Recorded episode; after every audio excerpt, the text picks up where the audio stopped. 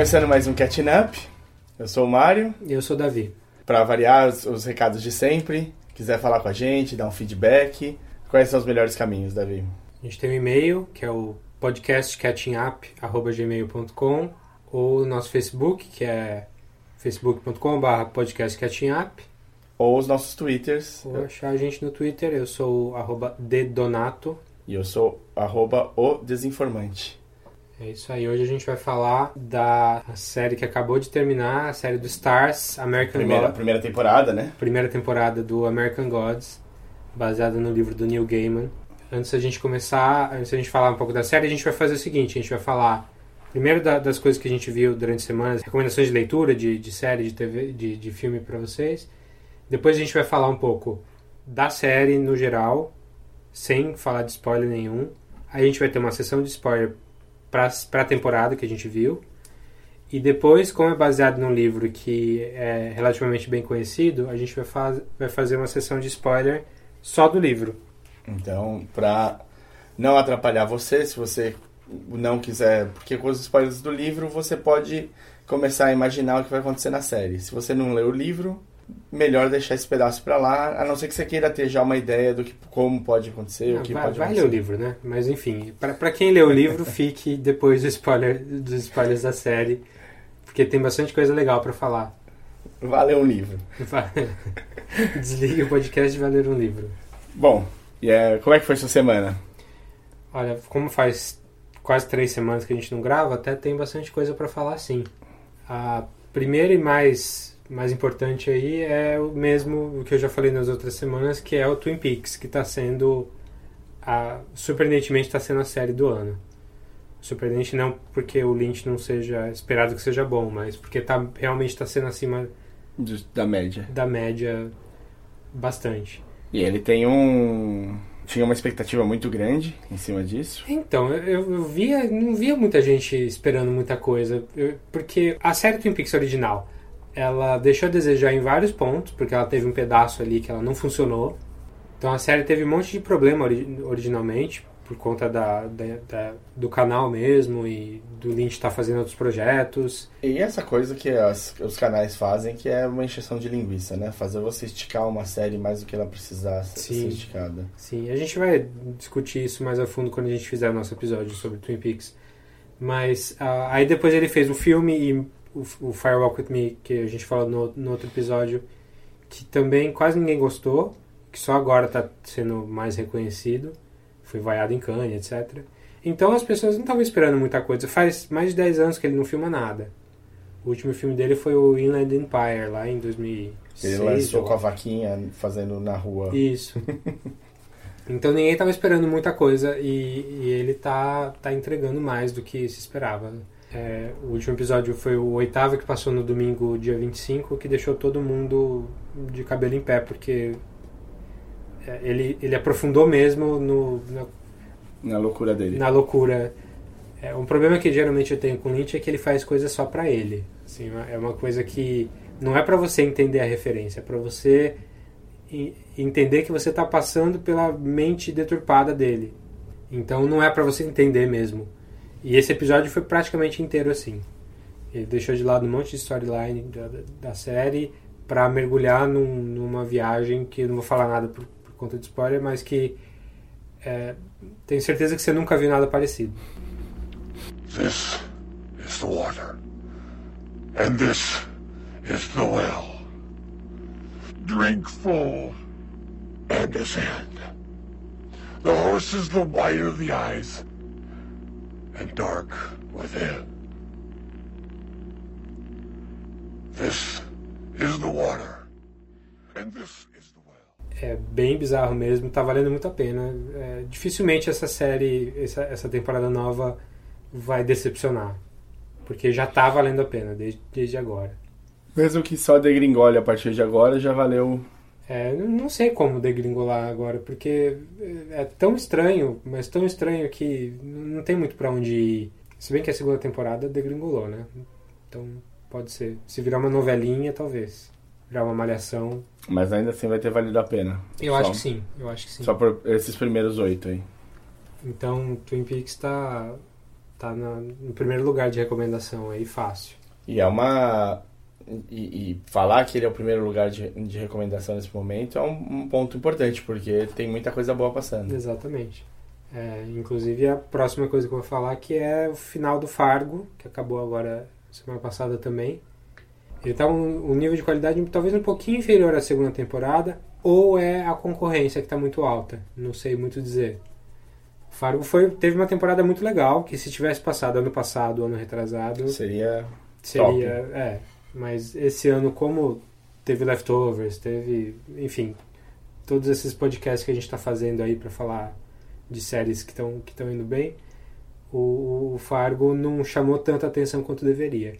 Ele teve alguns episódios excelentes, em que eles colocaram mais referência ainda ao filme dos Coen. É, tem um episódio que, que fala um pouco do. homenageia ao, ao Big Lebowski, que é bem legal também. Mas ele não entregou o soco no estômago que foi a segunda temporada, por exemplo. Ainda assim, é super recomendado, com certeza. Se você viu o Mulher Maravilha, você vai reconhecer um ator ali também fazendo um papel importante no, no- na série, que ele tá bem interessante também. O que mais que eu vi essa semana? É, recomeçou Preacher, Hum, isso. Tava guardado. é, que é a, a série baseada no- nos quadrinhos do Garth Ennis, dos anos 90, que é bem anos 90 mesmo. E a primeira temporada, a gente vai provavelmente vai fazer um episódio sobre Preacher, mas a, a primeira temporada foi mais uma preparação do que desenvolver a história mesmo, como tá no quadrinho. Praticamente tudo que acontece na primeira temporada está expandido das primeiras, primeiras edições da, da revista, que tem mais de 50. E essa segunda temporada que começou essa semana, já com dois episódios, começou já mais calcada no, no que é o quadrinho mesmo. This is such a bad song. Scheiße.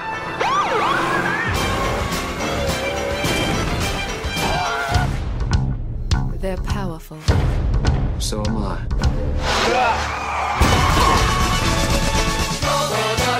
Are you kids high? No. It's good song. Então é bem maluco, tem bastante sangue.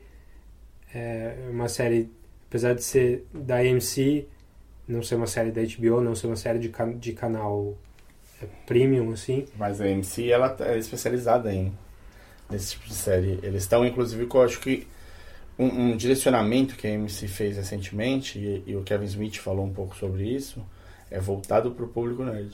Sim, é bom. é, eles vêm é, revolucionando TV desde o Mad Men, né? Mad Sim. Men, Breaking Bad. Aí o Walking Dead, que revolucionou o mainstream, né? Sim. Inesperadamente, na verdade, porque não era para ser entrar no mainstream, era Sim. ser uma série de nicho e virou uma série para todo mundo. Sim, o Preacher é uma série de nicho. É. É, eu acho bem melhor que o Walking Dead, pelo menos considerando tudo que o Walking Dead foi até agora. É, mas é. Tá, tá super interessante. É mais fácil manter a qualidade, né? É, vamos ver. O Preacher tem bastante material também, né? Tem. Talvez daqui quatro anos a gente olhe pra trás e veja que ele degringolou, talvez. Mas o que eu sinto é que o, o, o, o Seth Rogen e o, Ev- o Ivan Goldberg, eles estão tentando secar bem o material, porque o... Como é que é o nome do... O Garth Ennis? Garth Ennis. O Garth Ennis, ele... Ele é prolixo, né? Além de... Ele é chato pra caramba. E é engraçado, as, as entrevistas que eu vi dele falando sobre a série do Preacher, ele tá sempre muito empolgado.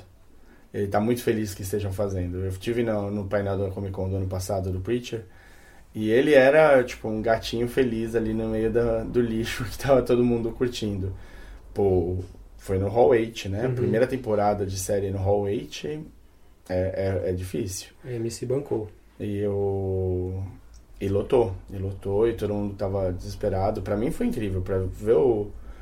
Eu gosto muito do, do ator que faz o Jesse, qual é, que é o nome dele mesmo? Dominic Cooper. Cooper. Gosto, adoro a Ruth Nega. Eu já tinha visto ela antes no Agents of Shield. Não é o melhor lugar para você ter visto, mas ela lá já chamava atenção e ela tá muito bem no como Tulip, que é difícil porque a Tulip é loira nos Sim. quadrinhos. Sim. E O Cassidy também é legal. E aí, vem mas- do Misfits. é, mas para mim ver o Joseph Gilgun, o cara que faz o Cassidy, era, já vale a pena demais assim. Ele ele é um cara muito legal, ele é o típico cara que tipo ninguém acreditou nele na vida e nunca achou que ele ia dar certo como nada, e ele meio que tipo tropeçou em virar ator e manda bem fazendo. Manda super bem. O papel dele tá bem, tá bem legal, tá bem parecido com o quadrinho dele, eu acho. O que que você achou da volta? Eu achei ótimo. É, é violenta pra caramba. Acho que mais do que a média foi da primeira temporada. Sim. Já começou bem. Já começou tendo de fazer uma chupetinha ali de, de gasolina usando o intestino. do- Bom, Não, não vamos entrar em plot aqui, mas foi. Acho que eles estão. Parece que eles estão indo mais pro que o quadrinho foi mesmo. Sim. É, então é, vejam aí, depois a gente fala mais a fundo da série. Outra coisa que eu queria recomendar que foi um filme que eu vi ontem à noite e que é um, um filme de animação. Isso é pra quem gosta de animação um pouco mais a fundo. Um filme que quase ninguém conhece, chamado The Thief and the Cobbler, que é um filme de 93 feito por um cara que quem estuda animação conhece, um cara chamado Richard Williams. Ele tem vários livros de animação. Ele tem um livro muito famoso de animação chamado The Animator Survival, Survival Kit. É, é, é para ensinar mesmo pra, é, animação para quem está aprendendo. Ele é super respeitado no meio. Ele aprendeu a, a arte dele com o pessoal da velha guarda da Disney. O pessoal que animava Branca de Neve, coisa bem antiga mesmo. Então ele meio que trouxe o, o, a técnica do, do pessoal da velha guarda Desenho sobre desenho. é, para os anos 70, 80, que é quando ele estava no auge. E o, o, o auge da carreira dele foi quando ele fez o Roger Rabbit. Então a animação de Roger Rabbit é dele, Que é, acho que provavelmente a coisa mais incrível que já foi feita. em animação tradicional, assim. A gente, eu, tenho, eu tenho medo porque eu acho que a gente não consegue repetir o que foi feito no Roger Rabbit hoje em dia, assim. Sim.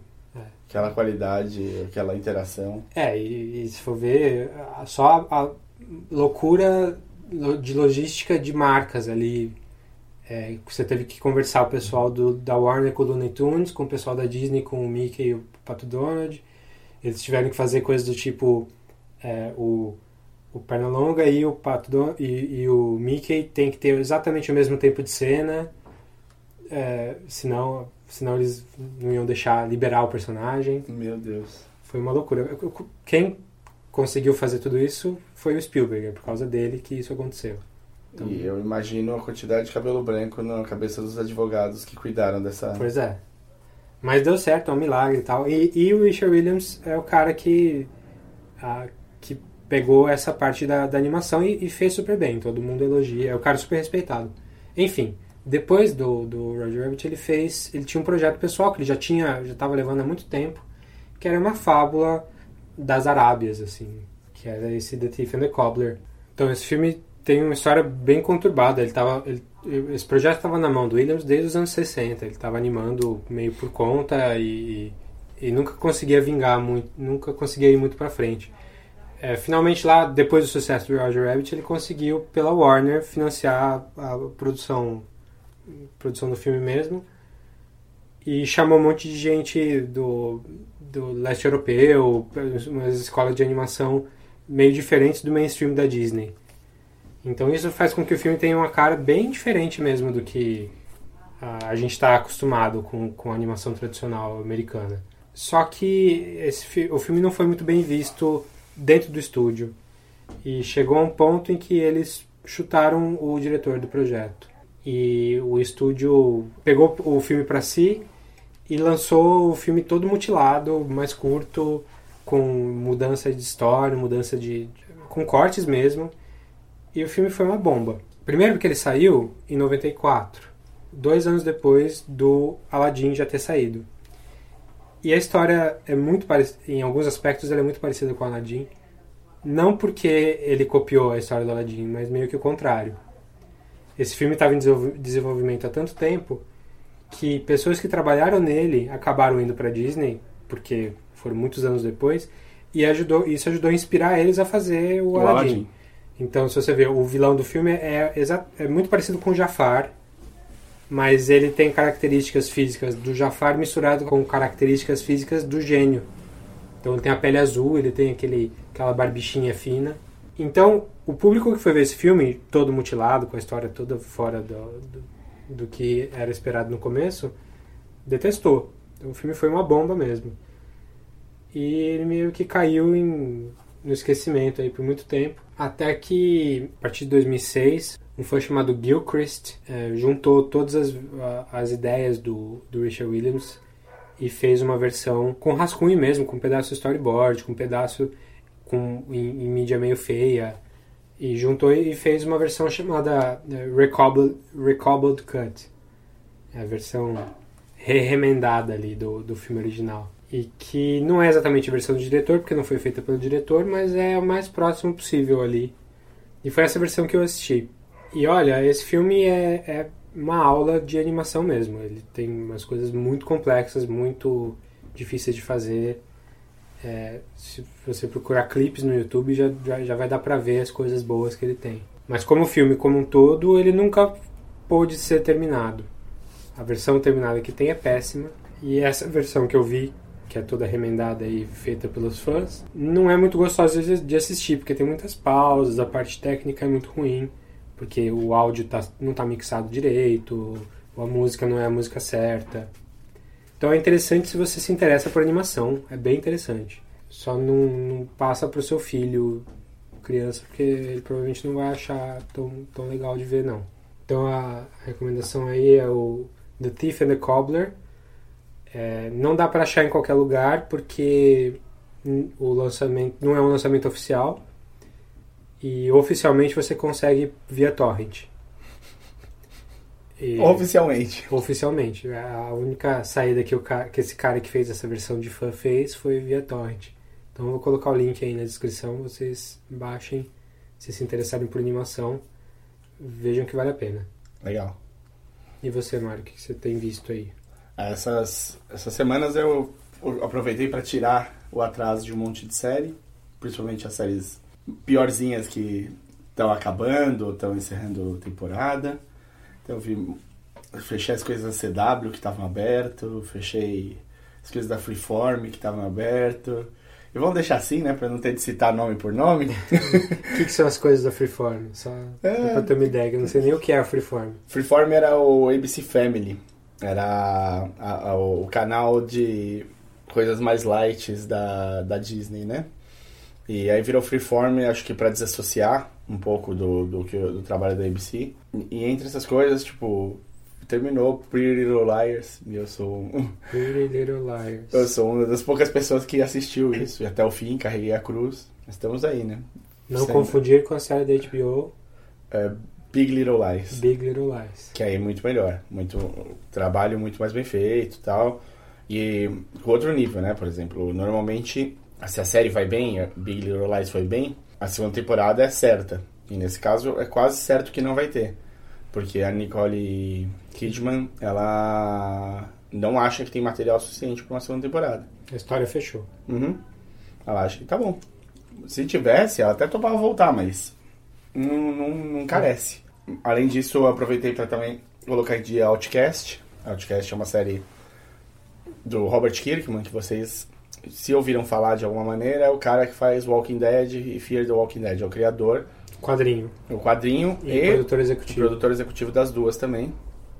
Ele é meio mongoloide, ele escreve quatro séries, não, três séries mensais. O Invincible de quadrinhos, o Invincible, o Walking Dead e o Outcast. Além disso, ele é produtor executivo no Outcast, no Fear the Walking Dead e no, no Walking Dead. E além disso, de vez em quando ele escreve episódios para cada uma dessas séries. Isso todo mês. É um é, é mongol. Ele não pula, ele não tem. Ah, vou tirar um- um- umas férias porque acho que estou trabalhando. muito. Não, ele faz todo mês. Igual, é, um, é, é mongol. E responde as cartas de fã. É, é- é- eu não sei. Eu não sei como é que onde ele tira o tempo. Legal que você está comparando ele com Gengis Khan, né? O mongol que, Isso, exato. É, é, o, o Que há- dominador. dominou- que traba- Ele- ele trabalhou tá bastante para conquistar toda a Eurásia, Isso. Ele, ele, ele, traba, ele tá conquistando por cultura. certo? O- Legal. e por mongol. Não era isso que eu queria dizer. e aí o, o Outcast, essa segunda temporada, ela, ela padeceu do problema da segunda temporada do Walking Dead, que é uma, uma temporada mais lenta, com as coisas são, demoram muito para serem definidas. Então foi ótimo ver tudo de uma vez, porque aí você tem uma sensação de que tá passando mais rápido do que é. E aí, final da, da o final da segunda temporada é incrível. Desses que vão ficar aí por um tempo com as pessoas quebrando a cabeça em cima. Eu acho que só pelo final já valeria a pena ter- assistir a série. Esse é o final da segunda. Volta pra terceira, quase com certeza. Falando nele também, no, no Kirkman, aproveitando fazendo gancho, esse, essas semanas foram de ler muito quadrinho. Um dos quadrinhos que eu acompanho desde. Eu acompanhei, não desde o começo, eu fui acompanhar quando eu ganhei de aniversário um encadernado e pirei e acabei lendo inteiro é o Walking Dead. E o Walking Dead, se você não gosta muito da série ou já perdeu tesão e tal, ela em quadrinhos ela continua sendo incrível. E ele fez um a edição de maio, ela tem a morte de um personagem muito, muito querido nos quadrinhos, que já tinha morrido faz tempo, porque a série e os quadrinhos não, não, não, não vão no mesmo compasso.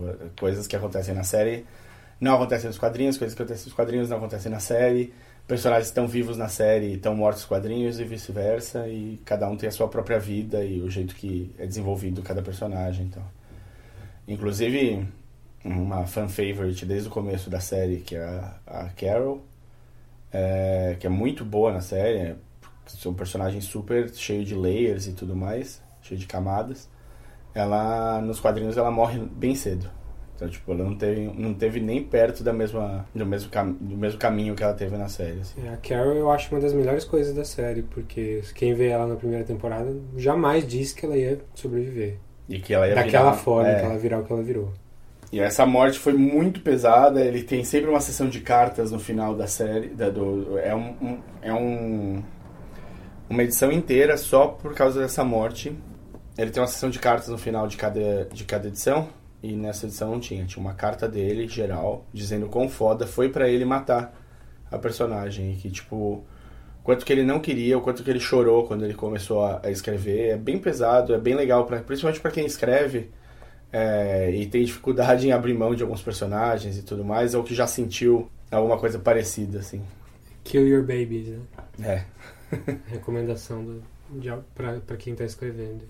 Então, quadrinhos eu fui bastante. Eu li o Walking Dead, re- retomei Saga, que é um dos quadrinhos que eu mais gosto na atualidade. Pude. eu peguei mais um pouquinho de East of West, de Wicked and Divine. Eu tô. Eu acho que essa época é é uma época da Image como editora. Não é que as outras editoras não tenham coisas boas. A Vertigo continua publicando coisas interessantes. A, Marvel tem sempre uma outra série que é realmente boa. Mas a Image eu acho que está num passo à frente, assim, com essa ideia do trabalho autoral, o espaço para o autor desenvolver o que ele quiser, do jeito que ele quiser, faz muita diferença. Dá, dá espaço para você ter essas séries que eu falei, mas dá espaço para você ter séries completamente absurdas, como a Spread, que é uma série de vírus que transforma as pessoas nos bichos, nos monstros desconstruído, bizarro, virado do avesso, com olhos que são boquinhas. É, dá espaço para você ter uma série como a Velvet, do Ed Brubaker, que é de uma espiã. Mas a, a Vertigo também não era essa a ideia de dar uma coisa para os autores fazer? Então, era essa mesma ideia desde o começo, dar espaço para os autores e tudo mais. O problema é que os autores do começo era Todd McFarlane, Mark Silvestre... Isso da Image. É, Mas Jim eu, eu tô falando da Vertigo. A Vertigo, a ideia não era essa também? Ter uma coisa, Sim, não, sim. não necessariamente um universo controlado pela editora? Não, era isso. É que tudo que é criado na Vertigo é da DC. Ah, tá. É, não- os autores não, tem, não são property owner- owners da coisa toda. Mas tem muito mais liberdade. É por isso que a segunda que mais faz coisas interessantes hoje em dia, na minha opinião, é a é a Vertigo. Que é um selo da DC. É uma loucura, porque a DC no mainstream dela, apesar de estar ganhando da Marvel em vendas em- eh, recentemente e tal, nesses últimos 4, 5 meses, Tá fazendo uma porcaria de. É horrível. Não, não sei. É, essa- é, esses novos 52 e aí o Rebirth, a volta de pro universo como ele era, não, é uma zona que eu acho que eu não quero explicar pra ninguém. Não sei nem se eu sei. Esse, explicar. esse 952 é porque é a 52 vez que eles fazem o reboot, né? É, por aí. Na verdade é é mais, mas eles desconsideraram algumas. Não, é, foram 52 semanas que eles fizeram. É, sei lá. O- Não vamos entrar nessa bagunça, Não, não né? vamos entrar nessa bagunça, não vale a pena. E eu ia comentar da- dos, dos stand-up comedies que eu tenho visto e tal, mas eu acho que tá tão, tá tão legal, tá numa época tão frutífera desse, desse meio que a gente pode comentar com mais tempo em alguma outra vez, assim. Beleza, stand-up é legal também. Bom, bom falar assim. É, eu sei que eu, eu gosto bastante, sei que você também. E, e é uma coisa que tá começando a ter muito mais dispersão no país, assim, né? Antes a gente ouvia falar menos disso. É, a Netflix está explorando bastante isso, né? Isso era um nicho da HBO, que é- e ainda assim, nem quem assinava HBO muitas vezes sabia, desde os anos 90, mas o Netflix tem explorado pra caramba isso, porque é barato pra eles, né? É conteúdo e é barato de fazer. Você paga a gravação ali, né, três shows, os shows meio que se pagam com ingresso, e o, o, o autor do stand-up ganha não só o dinheiro ali do show, mas também a, a divulgação do especial. Mas sim, tem muita gente boa aí e acho que vale a pena a gente falar num outro dia sim. Legal. vamos, vamos para o que interessa? Vamos pro que interessa. American Gods. Então, relembrando, a gente vai falar sem spoiler nenhum da série.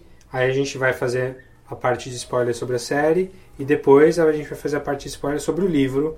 Que vai, obviamente, incluir coisas que ainda não apareceram na série. Então vamos lá. A American Gods é uma série, ah, um projeto novo aí da, do, do canal Stars.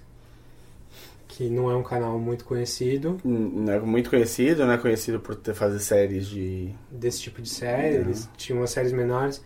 Eles tinham uma série legal chamada Party Down, uns anos atrás. duas temporadas, né? Duas temporadas que saiu um monte de gente conhecida de lá também. Foi, Mas era uma série de comédia, comédia dramática. Não, não tinha essa pegada de, de fantasia. Ah, a produção era boa, mas eles não, não, pra qualidade visual eles não, não precisavam de muito, né? Sim. E aí eles resolveram desenvolver essa série baseada no, no, no best-seller do, do Neil Gaiman, que se passa no universo onde os deuses realmente existem. É, e as pessoas não sabem disso. Então, é, tudo que as pessoas adoram de alguma forma acaba se personificando num deus. E é um livro que o Neil Gaiman escreveu em 2001, é, então já tem... Tá é, datado um pouco. tá um, um pouquinho datado, então foi, foi porque alguns desses deuses que ele fala são deuses modernos que envolvem tecnologia, por isso que em alguns momentos parece um pouquinho datado, mas o, a série está atualizando isso também. What's a god? They're real if you believe in them. So who are you? You wouldn't believe in me if I told you. This is my man, Shadow Moon. He does not know our world. I'm easing him in. You've gotten yourself mixed up in some really weird shit, Shadow. You think I'm spent?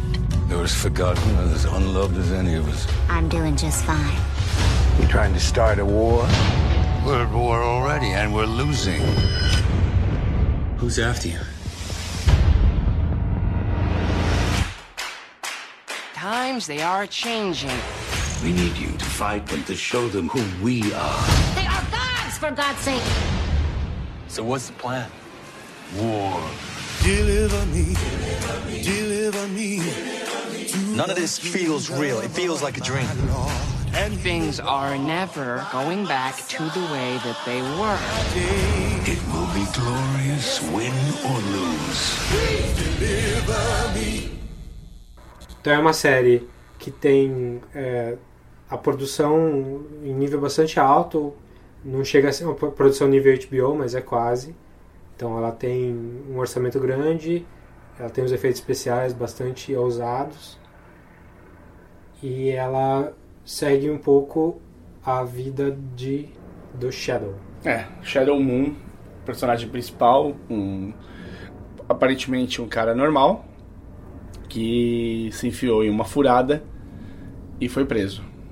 E ele começa preso. E ele não tem nada de, de Deus ali no meio. Na verdade, ninguém sabe dos deuses, né? Às vezes vivem. As pessoas vivem como a gente vive, É. sem nenhuma noção de se os deuses influem ou não nas nossas vidas. É, só que os deuses existem e eles estão no meio da gente. Eles não estão num Olimpo. Eles estão vivendo entre nós e vivendo a, Se refestelando da nossa adoração. da nossa adoração, do nosso alimento. É, a série não explica muito e é legal a gente ir aprendendo conforme a série vai indo. Então acho que vale a gente nem, nem dar muito detalhe de, de como funcionam as mecânicas da, da- dos deuses pra gente aqui. Porque é legal ir aprendendo conforme os episódios vão passando. Mas é uma série que, que vai falar bastante sobre o, o velho e o novo. Vai falar muito da mitologia, que mitologia que você conhece por cima, ou que você, você estudou, você conhece um pouco mais a fundo, mas ao mesmo tempo é, vai permear de mitologias de lugares diferentes. Então você vai ter o- o- os deuses do Egito, lado a lado com os deuses nórdicos, lado a lado com os celtas, com gaélicos, com o que. E com as coisas mais recentes, tipo a internet, por exemplo. Sim. Que são os novos deuses, as É. novas adorações. É, o que, que a gente se sacrifica para aqui na, na nossa vida. A internet é, faz, faz todo sentido ser uma, uma divindade, que é bem explorada na, na, na série, inclusive. Então, ah, da onde que veio essa série aí? Ah, Quem que é o cara, né? Quem, quem começou essa, esse rolo todo? é, o cara, famoso autor de, de fan- fantasia, fantasia é o gênero dele? É, mais fantasia e, e mitologia do que qualquer outra coisa. Ele tem um pezinho no, na ficção científica, mas é um pezinho muito xoxo, assim. É, O Neil Gaiman é um, um dos autores de fantasia em atividade mais conhecidos, com mais sucesso aí, porque ele começou nos anos 90, ali, fim dos anos 80, com o Sandman.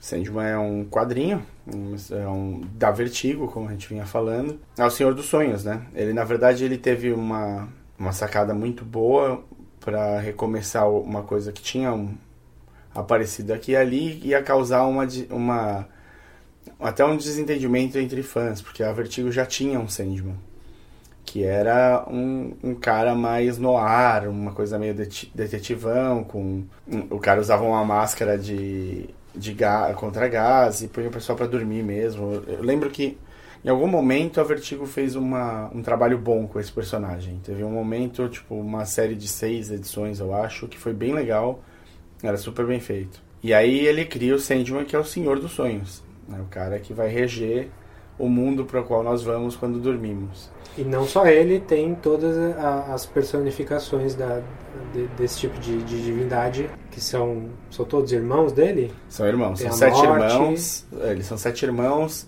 Todos são em inglês, todos são com a letra D e todos são divindades maiores que regem momentos da nossa vida. Então, o primeiro irmão é o destino, a segunda irmã é a morte, o terceiro irmão é a destruição, o quarto irmão é o Sandman, o sonho. Aí você tem os gêmeos, que é o desespero e o desejo, porque eles nascem ao mesmo tempo.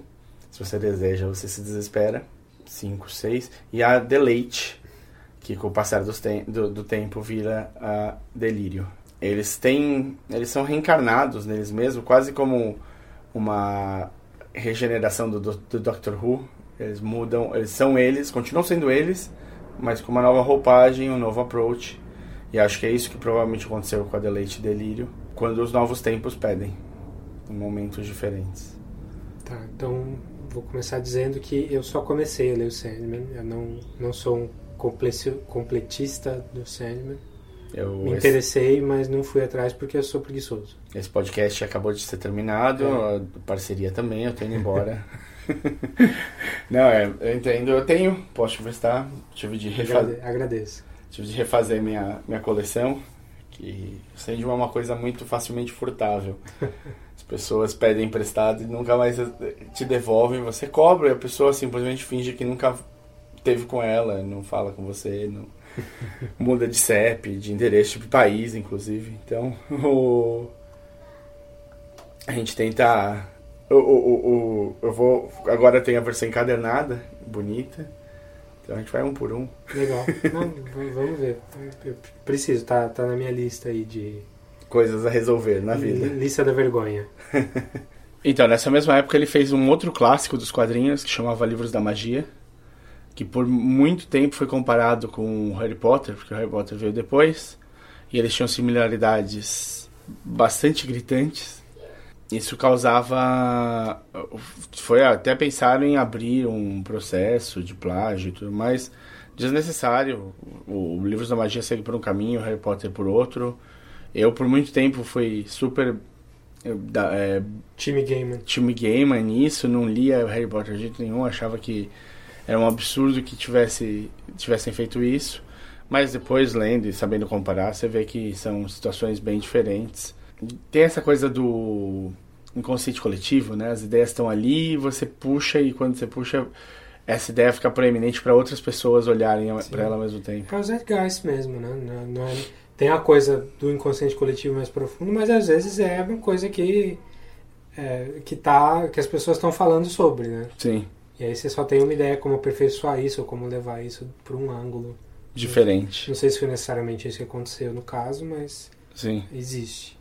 Bom, Beleza, aí ele saiu sai dos do- quadrinhos um sai dos pouco. quadrinhos, foi fazer, fez dois livros, Ele fez primeiro um livro com o Terry Pratchett chamado Belas Maldições. Good Omens. e que é muito divertido, muito assim, um um humor britânico que eu imagino ver a quase inteiro do Pratchett, porque o, o Gaiman é um cara da fantasia, mas não é um cara que te faz rir muito, assim, ele te faz sonhar. É, é muito bom o, o Good Omens, mas não é um Não é um clássico. não é um clássico. Bom, do Good Omens ele saiu para uma para um livro que é incrível, que ele na verdade pensou primeiro como série, virou um, uma série da BBC e uma série da BBC Rádio, e aí virou livro que chama Neverwhere, ou Lugar Nenhum em português. Ele não gostou da série, da série, né? Não. Eu ouvi ele falando, ele escreveu o livro porque ele não ficou contente com o resultado da série. E a série, eu, eu primeiro li o livro e adorei, tinha uma imagem super diferente dos personagens, cheia de pompa. E quando eu vi a série, eu percebi que tipo, eu tava imaginando tudo errado, porque obviamente não tinha como ser aquilo que eu tava imaginando. É, um- é o, o livro trata das pessoas que, as invisíveis pra gente, que a gente não percebe, os mendigos, as pessoas na rua, os bêbados e afins. Não tinha como eles serem cheios de pompa, como eu tinha imaginado. Então, é, foi bom ter ter a série pra mim, de certa maneira, pra ajudar eu a, a pôr o pé mais na realidade do que ele tava contando. É, ou foi, foi a interpretação do, do pessoal da série e não dele. E talvez a, a sua visão da sua cabeça seja mais próxima do que ele tinha imaginado. Talvez, talvez. Bom, eu, eu, o Neverwhere ele merece uma atenção especial para outro momento, porque é, uma, é um livro muito interessante que abre para uma série de interpretações e personagens muito legais. Virou quadrinhos e não duvido nada que se American Gods for mais um pouquinho bem, ele vire uma série decente americana é, por algum desses canais bons. Legal. Depois ele teve mais um livro, que esse foi fantasia medieval, não é bem medieval, mas fantasia do estilo Narnia, o estilo Tolkien, que é o Stardust. Nessa época, ele, ele, na verdade ele varia muito durante a carreira dele entre quadrinhos, literatura adulta e literatura para criança. Ele tem uma série, acho que de três ou quatro livros infantis, entre eles o mais famoso é o Coraline, que, Que virou um filme excelente. virou um filme excelente, com um stop motion super bem feito. E ele tem uma série de livros que todos acabaram indo parar no New York Times, dos mais lidos. E aí, entre outros trabalhos, ele fez. Ele volta. Depois de um tempo, ele volta grandiosamente para os quadrinhos de novo para fazer uma série de seis edições para o Sandman, quando ninguém mais achava que isso ia acontecer. Maravilhosas edições, super metafísicas e São histórias novas. novas e a- analisando os deuses, esses, essas, os perpétuos, como ele chama, de uma maneira completamente nova e uma nova luz. Então, Stardust dele também, com o Charles Vess, é um. É, pode ser falado como uma graphic novel, mas pode ser falado também como um livro com imagens, porque é, para mim é indissociável. A arte do Charles Vess é, é incrível, é um, onírica, de certa maneira. Tem um pezinho no, no que as fadas fazem em desenho. Eu acho que é indissociável. E ficou famoso porque virou filme também. Então, é um filme que não é tão mal falado assim. É, veio, veio naquela onda dos Narnia da vida, depois do, do Senhor dos Anéis. Mas é um filme que não teve muito sucesso financeiro, mas criticamente ele é até bem visto. Sim, ele foi super bem adaptado. Ele tem uma, ele tem um, um cast interessante, né? Tem a Michelle Pfeiffer. Então, o cara que faz o personagem principal no filme é o Charlie Cox, que tá cabeludinho, e, mas você vai ter visto ele depois como o Demolidor da série do Netflix. Tem o Robert De Niro, tem o Ian McKellen como narrador do filme. Então tem muita gente legal, tem bastante de mitologia já nesse, nesse texto. Você vai ver as três irmãs, você vai ver coisa de bruxaria, de fadas. É interessante. É, é foi, um... foi, a primeira vez que ele escreveu um, um, um, livro mesmo que não era, não era HQ, que era fantasia uh, clássica, não era uma fantasia moderna, como era no Neverwhere no, e nos Deus Americanos. E, e, como foi nos Deus Americanos na sequência. Então, e aí, basicamente, ele faz. Ele, do, dos Deus Americanos, ele faz alguns outros livros que vão muito bem. O último livro que ele lançou chama Norse Mythology, que é uma releitura dele dos, dos mitos nórdicos. Parece que é bem legal. É, não, tá. O, o, o, os, os, reviews do livro estão sendo todos muito favoráveis. Ele já está na lista dos mais vendidos do New York Times desde, a, desde antes do lançamento. Então é um cara, um cara bom. A gente já, já acompanha ele faz bastante tempo. E é um cara legal, acessível também, né? Ele está sempre no, no, Twitter dele ali ele falando. responde todo mundo. É, é um cara interessante de seguir, porque é um cara que, que traz fantasia para o mundo moderno, geralmente. Eu acho que ele tem um pouco do, do, daquela questão do Philip K. Dick que a gente falou no outro episódio. É um cara que tem ideias muito boas. Talvez às vezes ele não, não elabore com tanto esmero assim. É, ele não é um, sei lá, um Alan Moore, assim, em termos de escrita. Sim. Ele, ele escreve bem e passa a ideia que ele quer passar para você, mas parece que as ideias são maiores do que o texto dele. Ele tem um texto é, despretensioso. O Alan é. Moore, ele é um cara erudito. noia. É, erudito, é isso. É, obrigado. Eu fui com noia. Noia. Então, beleza. Beleza, esse é, esse é o criador do, do livro. Você acha que o, o, o Deus Americanos é a grande obra dele? De literatura, então, atualmente? Eu, é, eu não sei porque eu não, eu não li mais nenhum livro dele, pra falar a verdade. Não li nem o Good Omens. É, a gente vai resolver isso tudo. Eu tenho o Good Omens aqui, foi emprestado pelo, pelo Fábio, mas ainda não li. Eu tenho eles em pocket todos, te empresto se você quiser. É, enfim. Eu gosto do New Gamer, mas preciso conhecer mais, na verdade. Então não sei dizer se essa é a maior obra dele. É, fato é, é, ele é um cara bom, eu acho um cara bom. Agora, não depende só dele a série de TV. A série precisa ser. É... Pelo contrário, estão tentando adaptar Sandman para TV e, e cinema há muito tempo e não, não se consegue. Não só porque a obra é uma é um, um absurdo de grande e complexa, mas também porque não basta ter só um material bom para fazer cinema e TV. Não é, basta. Tem, tem que saber adaptar.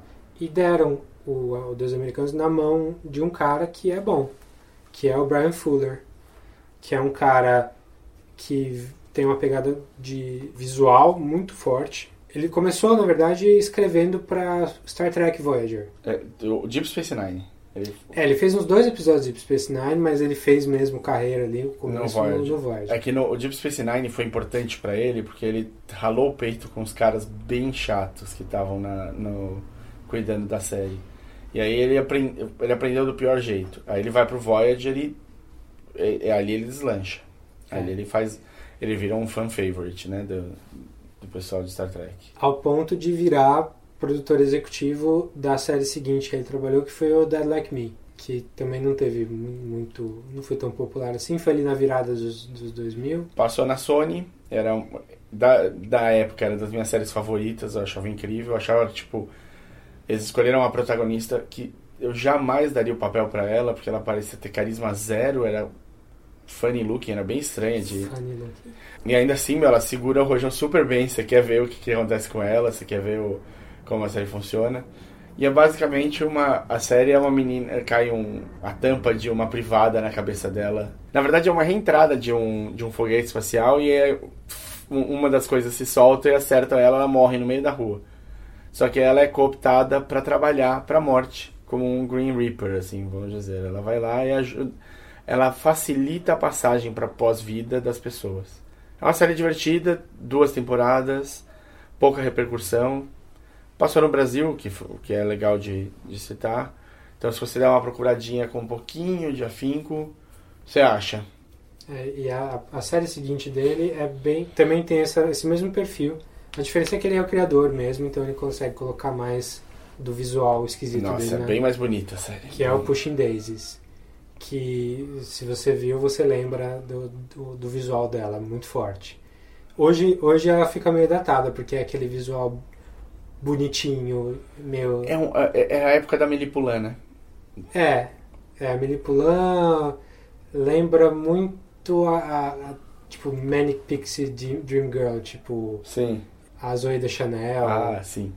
A, não é com a Zoe da Chanel, mas é com uma. Mas quase, né? A, a menina tem um. Eu não lembro mais quem é a menina, eu lembro só da Ostara na série. Sim. Que é o melhor personagem do, do Pushing Daisies. Mas ela tem, né? Ela tem uma franjinha, tem olho claro também, a menina, toda. É. Ana Friel ou Friel. É, vou dizer assim, a foto do. Ela no Pushing Days estava bem mais bonita do que a foto dela no IMDB. Fica uma dica pro, pro assessor dela mudar essa foto. Mas o Pushing Daisies também com o Lee Pace, que fez carreira depois do, do Pushing Daisies com ele, fez, ele fez um, um vilão do Guardiões da Galáxia do primeiro e ele está fazendo uma série que tem bastante tem críticas muito boas mas um pouco público que é a How to Catch Fire sobre o desenvolvimento da, da, das empresas de computação nos anos 80 né 80 então, um pessoal que, que saiu dali e que foi fazer coisas mais legais. E a série é super legal, mas não teve muito, muito sucesso de público, não. A premissa é um padeiro, um torteiro, um cara que faz torta, que tem o poder de reviver uma pessoa morta é, com um toque. Só que ele só pode tocar uma vez. Essa se, pessoa. se ele tocar de novo, a pessoa morre. E aí morre de vez. Morre de vez e, e não tem mais jeito. Então é uma série super o que, que, é legal da série é que a menina que ele gost, gostava ainda, na, quando era mais novo, morre. Ele traz de volta a vida a menina e eles se apaixonam, mas ele não pode nunca mais encostar nela, porque senão ela morre de vez. Então, como fazer? Então, a assistente dele acaba, acaba sendo importante pra gente, porque ela faz a Easter, a Ostara, no American Gods. É, que é a Christine Chenoweth depois de Pushing Daisies, o que, que ele fez que é o, o a porrada? O carro-chefe do trabalho dele, na verdade, não é nem o Pushing Daisies. É a segunda série que ele tomou conta né, como, como criador, que foi o Hannibal. Ah, mas, mas aquele Hannibal do filme?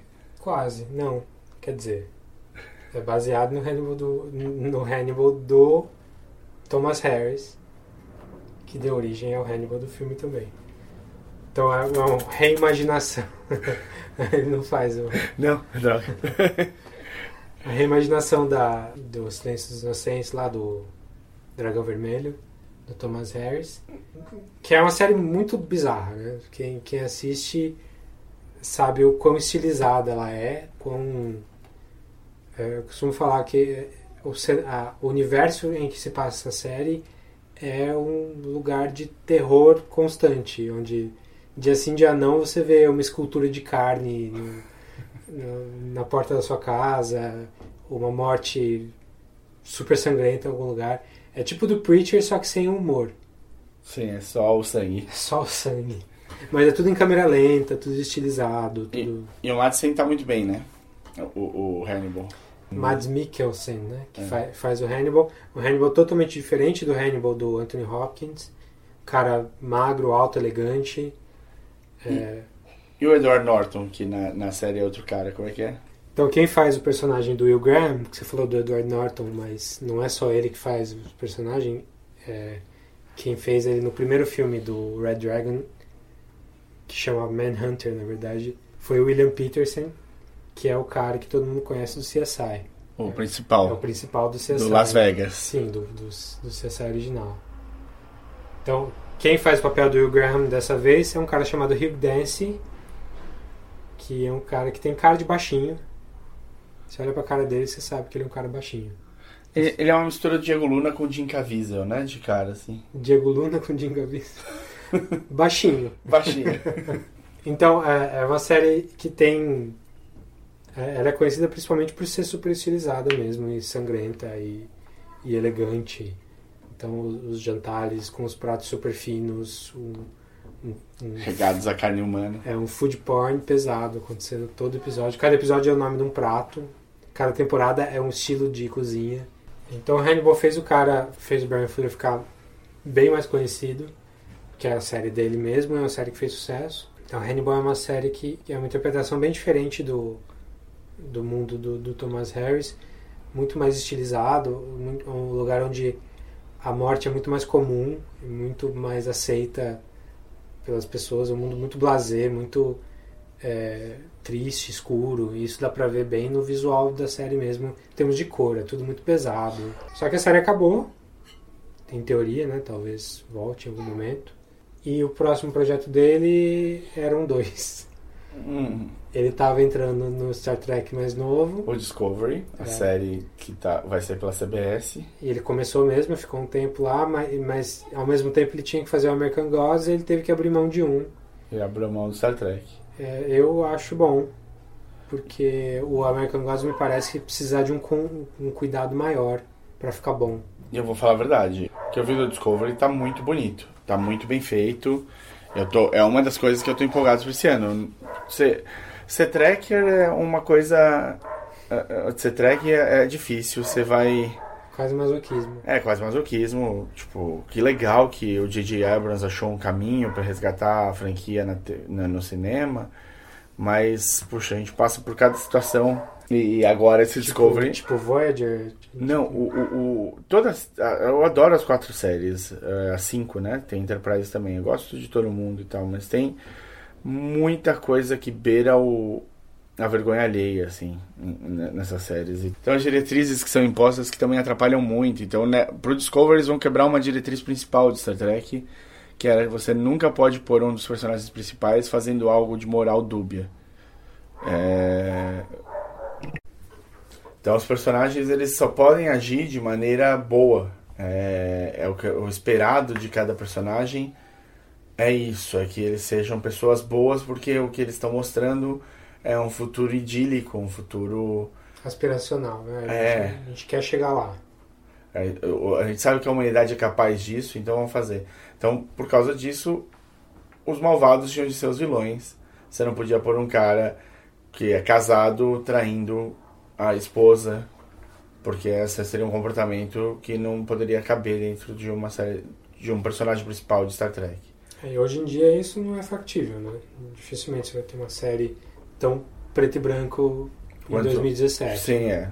é. A gente precisa do Shades of Grey hoje em dia para sobreviver. As séries precisam ter uma moral dúbia, as séries precisam fazer você pensar. Não que Star Trek não fizesse, ele levantava questões importantes, principalmente sociais. A primeira, a série clássica era que foi campeã nisso, né? Ela teve entre as personagens principais, ela teve uma mulher na ponte. Essa mulher não, não, só, não só era uma mulher num papel de destaque, como era é, negra. E teve o primeiro beijo interracial da história da TV. E teve episódios em que situações que pra gente, é, a gente olhando achava ridículo, mas que fazia a gente pensar sobre a própria vida, como na época, nessa grande é, nessa situação difícil que vivia ainda é, o, que não que tenha melhorado absurdamente, mas melhorou ainda bem, é, os problemas interraciais em Star Trek eles abordaram isso com um episódio de um planeta que tinham duas raças dominantes, uma tinha a cara preta com a metade branca e a outra tinha a cara branca com a metade preta. E eles não conseguiam se dar porque era, eles eram diferentes. E, e levando para o absurdo ele fazia a gente questionar se a gente não fazia errado também no nosso na nossa própria vida. É, Star Trek fazia o que a ficção científica faz de melhor, que é comentar no nosso mundo aqui usando metáforas é, muito expansivas, assim, muito fantasiosas para poder falar do, do, do, fino aqui da gente. Então, e... mas hoje em dia é, é difícil você fazer isso ter, é, com, com série de TV, porque se espera que as séries de TV sejam mais complexas do que isso. Sim. Então hoje a gente não precisa mascarar tanto assim na metáfora, né? Você pode falar diretamente, fazer os comentários ali mais diretos. Você não precisa desviar da, da sensibilidade das pessoas. E aí você acha que o, o ele ter largado o Discovery é uma coisa boa? Não, eu, eu, eu fiquei chateado porque eu gosto do Fuller, eu acho Voyager uma, uma série muito, muito legal, apesar de ter personagens super caricatos. Né, você tem o, o Vulcano Negro, o meio Vulcano Negro, que você fala, putz, precisava forçar a amizade nesse nível e tal. Mas o Tuvok é um, um personagem muito legal. Você tem a primeira Capitã Mulher, e que o, o pro ridículo que possa que mostra como o ser humano é capaz, gerou uma série de piadas por causa disso. Mas é uma série que foi conseguiu fugir do óbvio de Star Trek, conseguiu fugir da, da mesmice, da mesmice não, mas do, dos temas habituais de Star Trek. E isso foi muito legal. E, e, isso, sem dúvida, tem a ver com o Fuller. E por isso que eu queria que ele continuasse no Discovery, mas prefiro ele onde ele foi parar. Prefiro ficar com American Gods exclusivamente e pelo jeito foi bem, né? Porque é, é uma adaptação muito bem cuidada, né? Deu para ver que te, tendo lido o livro e, e vendo a série, deu para ver coisas que eles mantiveram idênticas, tipo algumas falas são exatamente são diretas do livro, é, muitas situações também, mas dá para ver a, a, aonde que eles estão adaptando e mais ou menos aonde que eles estão querendo chegar. E com eu tô as achando, mudanças que eles estão fazendo. É, com as mudanças e eu tô achando tudo muito bem encaminhado. Eu eu tô bem feliz com essa adaptação, para falar a verdade. Me diz uma coisa que eu acho que é importante para quem chegou até aqui, teve toda essa paciência. E o que que o que a série, por que eu assistir American Gods? O que que a série tem que faz ela saltar aos olhos no meio de tantas séries que estão passando ao mesmo tempo? É, a gente fala isso de muita série, é, mas ela também é uma série ousada. Ela, ela traz imagens que não aparecem em, em, qualquer lugar. É, tem algumas coisas visuais que o Fuller trouxe, dá, deu para ver é, que passou pela via do Hannibal para chegar na American Gods aqui. É, algumas imagens que no livro não eram tão. Uh, não é explícitas a palavra. É, não tinha o peso que tiveram na série. Algumas imagens de. Sexo com divindades. É, sexo com divindades também, mas é muito do, do, do estilo visual mesmo, sim, tipo, de usar um pouco de, de, de, câmera lenta, de usar... Mas no Sexo com divindades ele tem duas das cenas mais, mais bonitas e bem feitas do, da série. É, desde o começo, quando eu ouvi que iam fazer a adaptação do American Gods, a, tinha um ponto-chave ali. Se eles conseguissem fazer uma cena específica do primeiro e do segundo capítulo do livro funcionar, a série ia pra frente. E é, é uma cena de sexo com, com, com, com, divindade, basicamente. Parece logo no começo, já tá no, acho que tá no primeiro episódio da série, inclusive. Tá no primeiro. Era, pra mim, o desafio maior que eles vão ter na série inteira, assim, fazer aquilo funcionar. E funcionou. Não, não sei se ficou é, 100% o que eu imaginava, mas porque a gente tem de recurso hoje, eu acho que é aquilo. Era, era, era o melhor possível. É. Ficou bem legal, deu pra ver, não, beleza, vamos continuar com esses caras porque eles sabem o que estão fazendo. Eu acho que, eu acho que talvez esteja no melhor momento para essa série de todas, porque é um, é, ele, ela trabalha com imigrantes. É uma série sobre imigrantes. É, isso o livro também já era, né? É, é American Gods, mas o panteão que é falado no livro quase nunca passa por deuses legitimamente americanos. americanos. Eles são sempre imigrantes. Eles sempre vêm com as pessoas que vêm para cá. Do velho mundo. E o e é, é interessante assim, porque o Neil Gaiman ele também é um imigrante. É, ele foi para os Estados Unidos nos anos 90 e escreveu o livro e já estava lá quase 10 anos. Assim, ele tava, e ele viajou a América inteira para escrever. Ele escreve, o que ele escreve geograficamente, tirando uma ou outra liberdade, porque sim, inclusive uma das, um ponto chave tanto da série quanto do livro é, é um lugar que existe mesmo, mas não é onde ele está. Ele mudou de cidade o lugar, mudou de região o lugar, mas o lugar existe mesmo, que é o, a pedra lá, a, onde eles estão indo desde o começo da série. E é, é, o lugar existe, realmente. Aquela casa pequenininha, cheia de coisas de, de vidro e tudo mais também existe, só que ele mudou de lugar só para ficar mais, mais perto de onde ele queria geograficamente. Então é uma série que é um, é um livro já que já vem com esse cuidado de, de falar sobre esse tema de do que, que representa a América para todo mundo, não só para os americanos. Aliás, bem pouco para os americanos. E, e agora com, com, o atual presidente americano discutindo é, muito sobre imigração, fazendo, banindo seis países. Questionando o que é ser americano. Falando, falando que, que vai, vai fazer a América grande. grande de novo, né? E vai, vai construir um muro separando os Estados Unidos do México. É o momento, era o momento ideal. E isso fica explicitado na série em um, no início de um dos episódios, que a gente vai acabar conversando melhor, mas é, é uma é, talvez talvez a cena mais forte da, da série no sentido de no emocional. É bem bem legal mesmo. É, ela fala ela faz crítica social sem ser uma série sobre crítica social. Ela não é um Dear White People. Sim. Que, tá, que, tá, que é só para isso. É, que, que a, a, única existência da série é para te dizer o que está acontecendo, o que, que você deve fazer para não ser um idiota.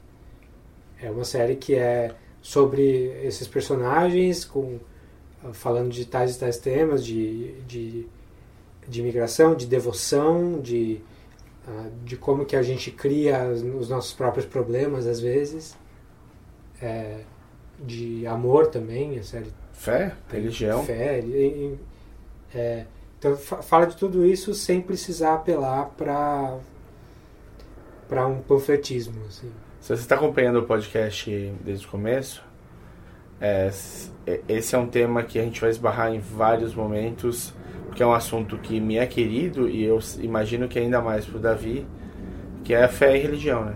Sim. Então, a gente já falou disso em outros momentos e engraçadamente, por algum motivo que não que foge do nosso controle, a boa parte das séries atuais que são que são respeitáveis, você merece prestar atenção nelas, passam por isso. É, o relacionamento do homem com Deus é, é um ponto chave na literatura há milênios, mas principalmente mais recentemente, dos modernos para cá. Né? E acho que isso está sendo muito bem explorado nessa série. Porque, afinal, ela é sobre o relacionamento do homem com, com, Deus. com, deuses. é. né? De uma forma, é, os, os, deuses mais humanizados, com, com as falhas que a gente escutava lá da mitologia grega mas eles mais fisicamente aqui mesmo. É, é bem legal. Bom, acho que a gente conseguiu explicitar um pouco o que é a série, é, o que vale a pena falar que a gente não falou, que é só para fazer a última venda antes da gente entrar nos spoilers, é o casting. Nossa, é, essa série tem, para mim, um ponto ali que eu acho que é o melhor casting da década, que foi chamar o Ian McShane para fazer o Mr. Wednesday. O, o, o Ian McShane é desses caras que ele tem uma presença e um carisma tão forte. Ele tem a, a cara do que você imagina que seria o Mr. Wednesday lendo o livro. Eu acho que eu quero acompanhar. Então, o Ian McShane é um cara que tem, tem, tem cara de um whisky velho, assim. É aquele monte de ruga, aquela, aquela cara de mal mesmo. Acho que coube muito bem para o personagem. E ele tem um sorriso sarcástico foda. Ele... E ele, quem, quem ele viu faz ele... você pensar que ele tá te dando um olé o tempo todo. Sim.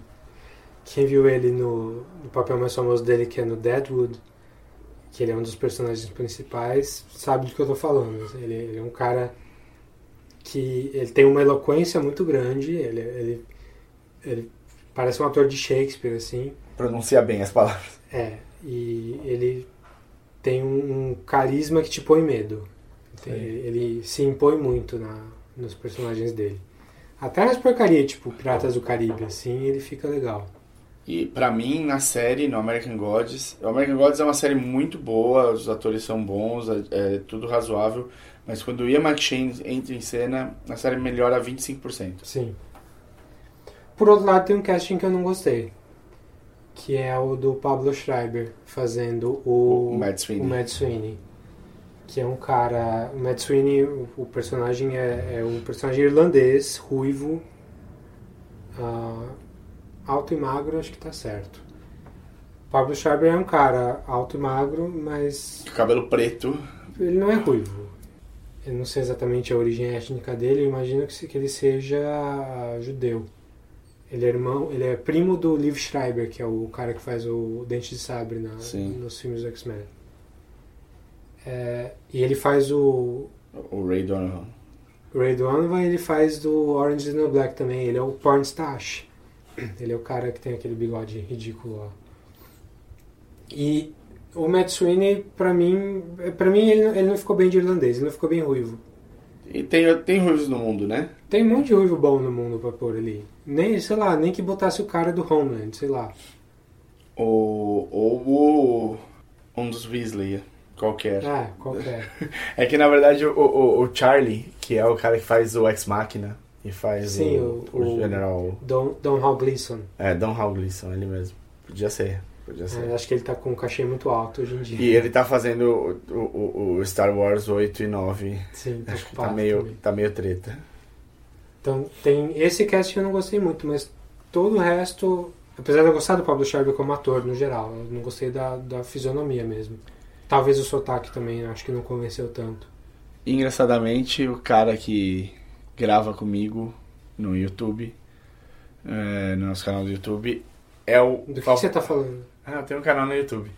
É, e chama Sala Precisa, link embaixo. A gente falou sobre a série nessa, nessa semana também. E é o personagem favorito dele, É. o Matt Sweeney. Mas o, o personagem ou o, Ele o não ator leu o livro. tal, ele não leu o livro, só pela É, série. Só pela série. Então é, é engraçado. Eu, eu sabia que a gente ia entrar nesse, nessa, nessa questão. Quando ele falou que era o favorito, eu falei, nossa, vai ser engraçado porque eu sei que o Davi realmente não gosta do, do, do Pablo Schreiber fazendo. Da, da, da caracterização, né? O ator eu, acho, eu até gosto no geral.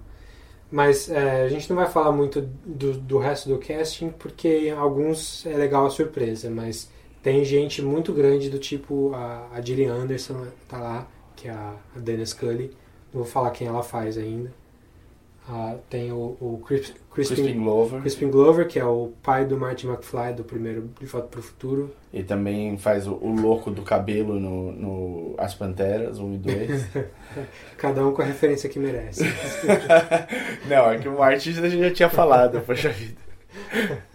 Eu precisava. Eu, eu tá, tô dando aí mais, mais papéis do moço. Mas enfim, é, o casting é ótimo, com, a- com essa minha ressalva aí. Eu acho. Você, você ia mostrar aí o Orlando Jones, que tá, tem um papel bem legal.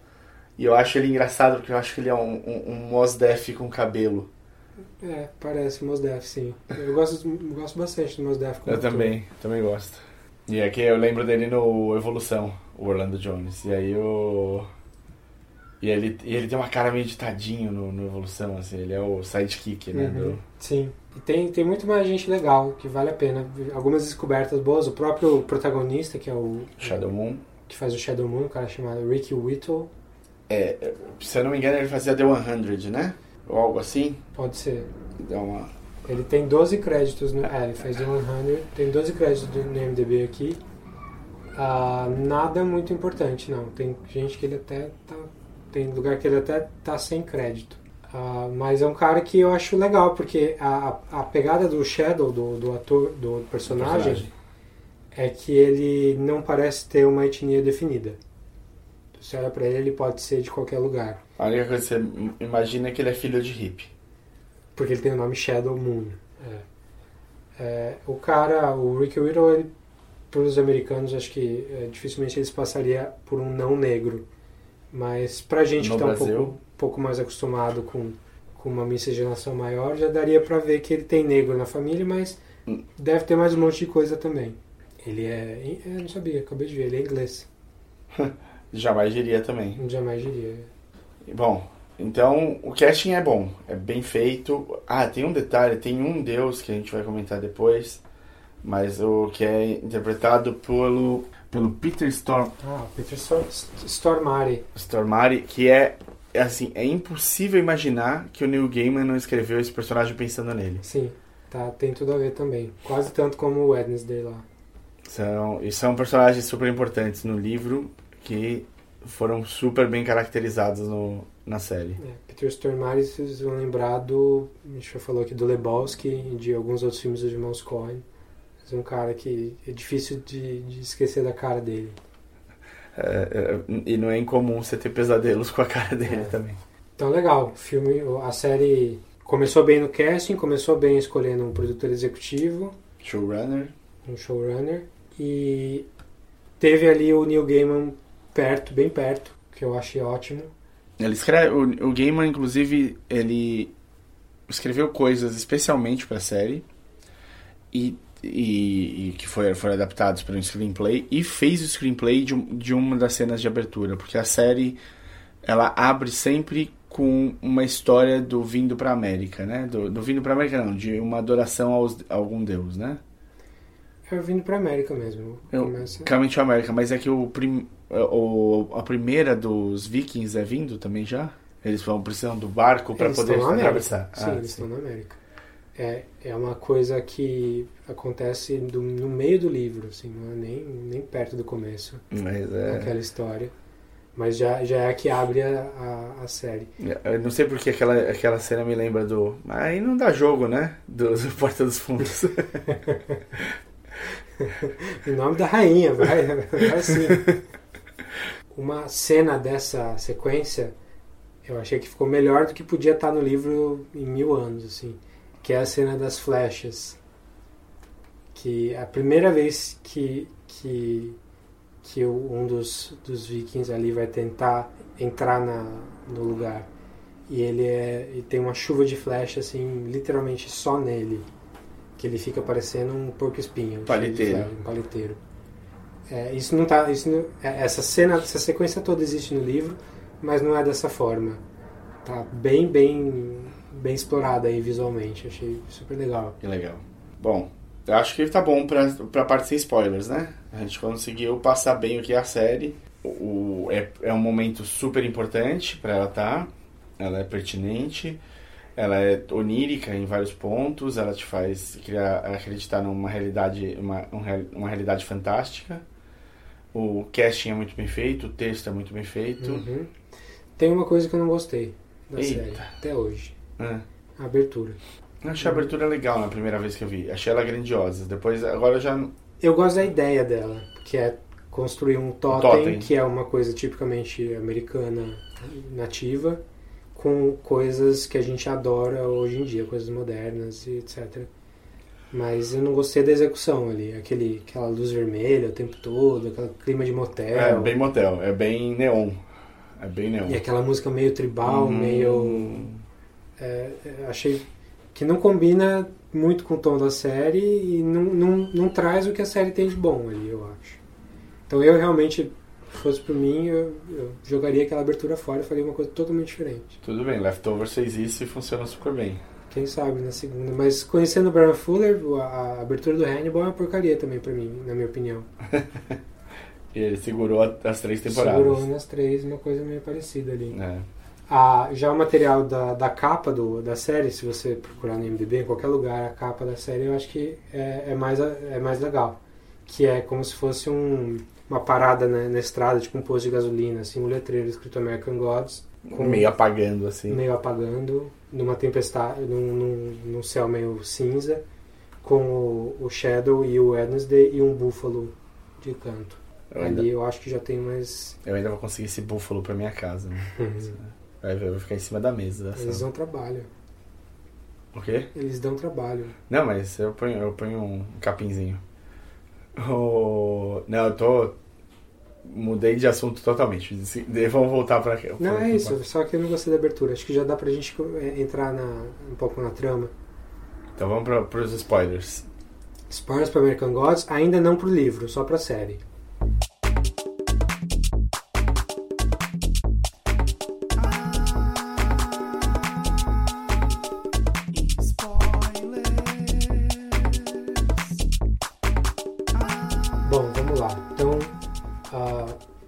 Gente não vai aqui falar episódio por episódio, cena por cena. A gente só vai falar de coisas que a gente gostou e de caminhos que a série tá, tá, tá tomando que a gente gosta. Porque não é um recap aqui, né? não é esse tipo de, de podcast. Você achou do, do, do, do jeito que eles colocaram os episódios? Como tá montado? Eles têm. É bem formulaico. Eu não acho que seja tanto começo, meio e fim, não. Eu acho que eles estão brincando bastante com a estrutura e eu tô achando legal. Mas não, eles têm uma fórmula ali de, de como vender ah, que é. Cada episódio tem é estruturado parecido? É. Sim, mas eu acho que é uma, uma fórmula interessante. Que é começar com o Caminho to America, e aí você tem o primeiro que é do Viking, para mostrar, falar do deus Odin. Aí o, o, o segundo já é do, do navio negreiro? Tem um antes. Acho que tem um antes, é o terceiro negreiro. Será que é? Talvez seja o segundo, deixa eu ver. É, não, é, é, é, o segundo. Segundo. Que é uma cena que não existe no livro, inclusive, e ficou excepcional também. Sim. Foi uma das grandes cenas da série para mim é essa abertura do segundo. Do com a Nancy. Com a Nancy falando pros.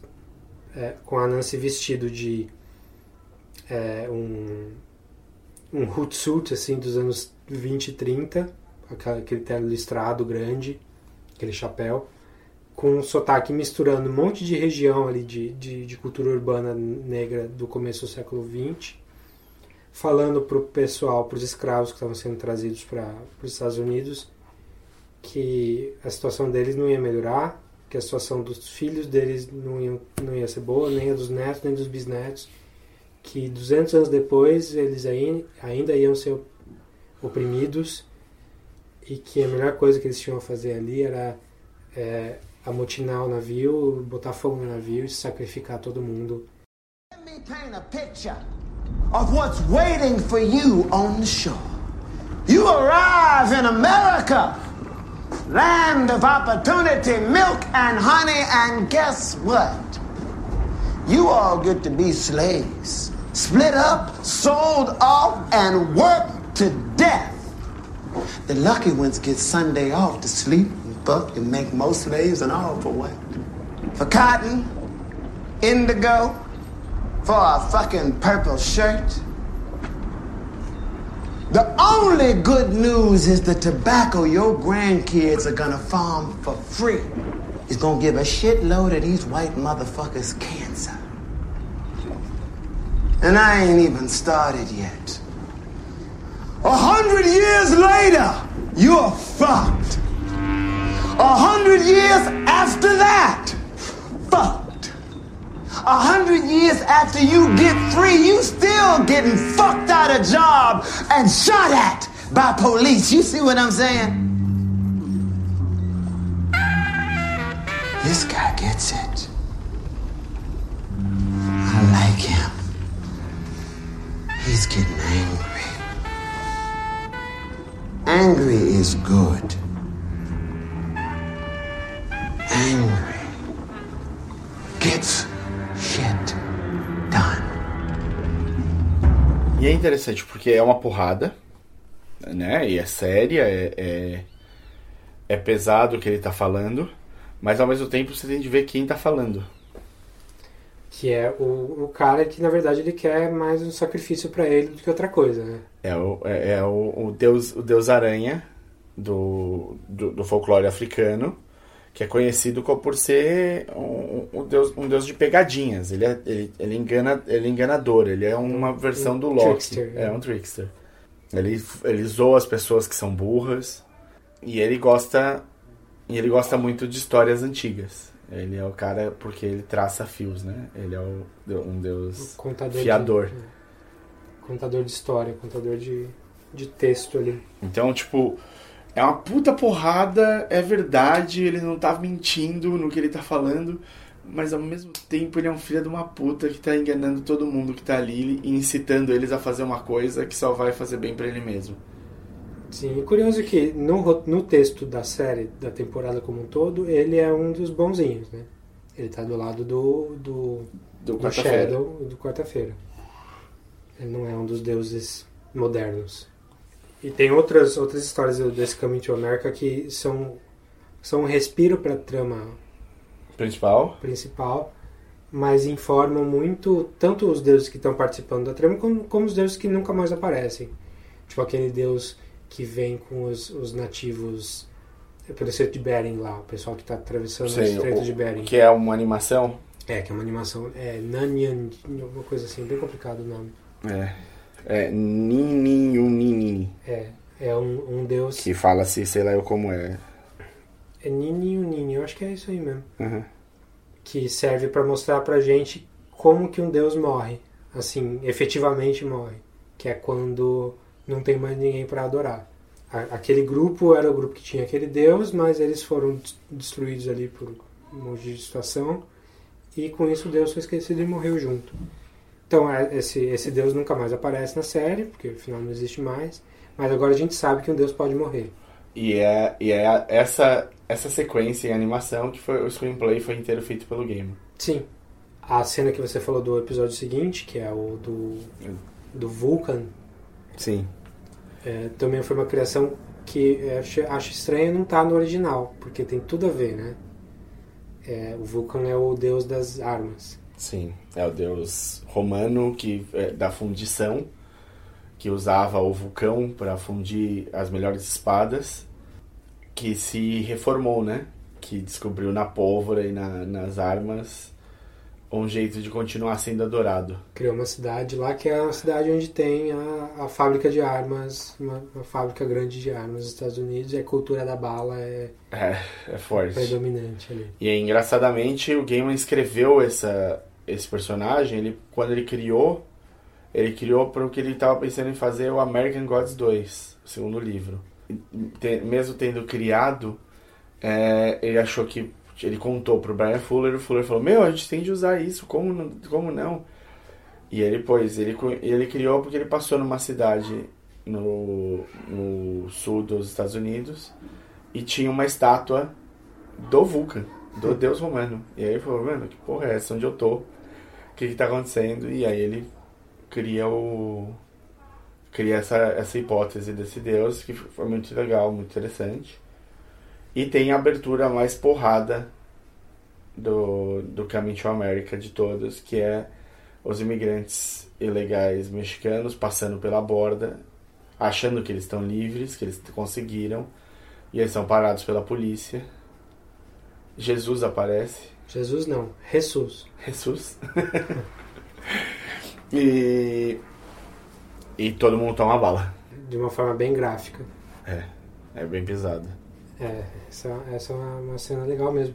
Aí tem outros Coming to America, tem toda a cena do, do Ifrit lá, que é um, um Coming to America Nossa. que até se envolve um pouco com, com um pouco da trama mesmo oficial, Sim. porque o Shadow é, encontra esse Ifrit depois. É, o o Ifrit encontra. É, o Ifrit encontra o Shadow, encontra Matt Sweeney, o Matt Sweeney e a Laura, principalmente, a Laura Moon. a Laura, não é o Shadow, desculpa. É, a Laura. A Laura e o, e o Matt Sweeney, isso mesmo. E é uma cena importante, eu acho, esse, esse episódio, porque ele é, mostra um, um, um relacionamento homossexual numa série de TV dessa forma, de uma forma bem explícita. Explícita, aberta, bonita É. e completa ali. Sim, é, não, não deixa nada êxtase. trás e não, não tá explorando também, não tá Não é forçado. não é forçado. Se não, se não me engano, o Brian Fuller é um grande ativista do, ah, do movimento LGBT também há Que bom. muito tempo. Então acho que ele conseguiu explorar bem aí uma coisa que ele meio que fez muito pouco no Hannibal, muito pouco não, mas muito é, muito implícito no Hannibal. E aqui no, American Gods ele conseguiu explorar é, mais diretamente, que é uma coisa que estava no livro também. Mas eu acho que o visual da série ah, elevou o material do livro. Sim. Aí de, de outros Coming to America tem um episódio inteiro de Coming to America. Que, que também veio do livro, que eu nem lembrava da- dessa parte toda do livro, mas é que é a parte da que é feita pela mesma atriz que faz a Laura, que é a Emily Browning fazendo a, a Essie McGowan, que é uma irlandesa que ele vai falando do- dos vários jeitos que as pessoas chegam para a América. No caso dela, ela chegou como uma sentença Deportada, né? Do próprio país, assim. é, ao invés dela ser mandada para prisão ou ser mandada para execução, ela é mandada como indentured servitude, que é basicamente uma escravidão dentro do navio. E ela fica anos dentro do navio. As viagens eram longas e pouca gente sobrevivia. É. Então ela vem, ela acaba depois de idas e vindas. ela Quase uma acaba- sentença de morte mesmo. É, sim. Ela acaba vindo para América como é, como uma serva, uma alma de leite de um de um fazendeiro.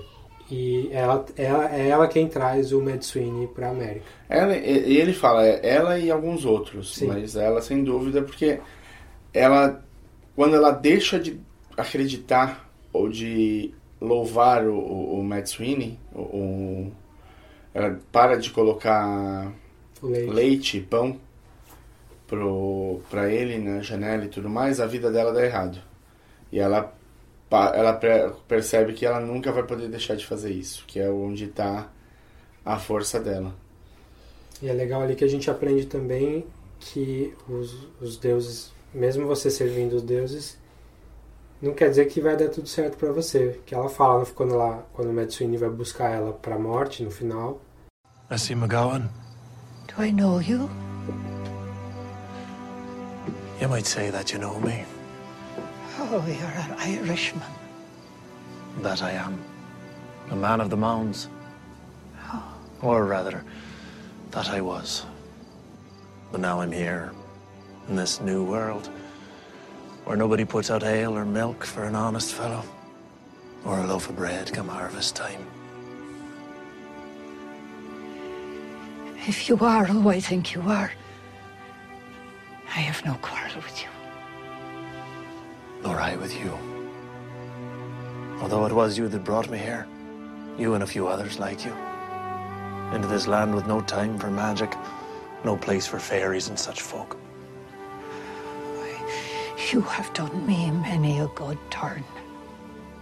Good and ill. We're like the wind. We blows both ways. E dá pra ver que os deuses não estão obrigados a fazer o que a gente quer só porque eles estão sendo adorados pela gente. Pelo contrário, né? Eu acho bons tempos da, da, da mitologia histórica mostra que os deuses têm umas vontades bem humanas. Sim. Tá. A gente tem alguns, alguns empecilhos nesses, nesses episódios. O pior, o pior empecilho, na minha opinião, é o quarto episódio. A Da história Laura. da Laura. Porque o terceiro episódio termina num ponto chave, um clímax, que é o Shadow abrindo a porta do quarto de hotel dele e a Laura, a mulher morta dele, sentada na cama esperando ele entrar. Aí, ao invés de continuar essa história no próximo episódio, eles fazem um flashback. E conta a história da Laura desde o momento, desde antes ela conhecer o Shadow. Pois é. Esse episódio não, não me parece importante pra trama como um todo, pelo menos se for considerar o livro. Não tá no livro isso, só foi totalmente pra série. Eles só mencionam que o Shadow foi preso por alguma coisa que teve a ver com a Laura, mas não fala exatamente o que. Mas eu acho que, de novo, 2017, você não vai ter uma série de longo prazo sem um personagem feminino forte Sim. com uma história. tá, A, a, a personagem da Laura foi expandida bastante para poder Caber nisso. caber nesse papel e para melhorar a história também. Eu acho que melhora a história, saber da onde ela tá vindo. Eu acho que a tentativa.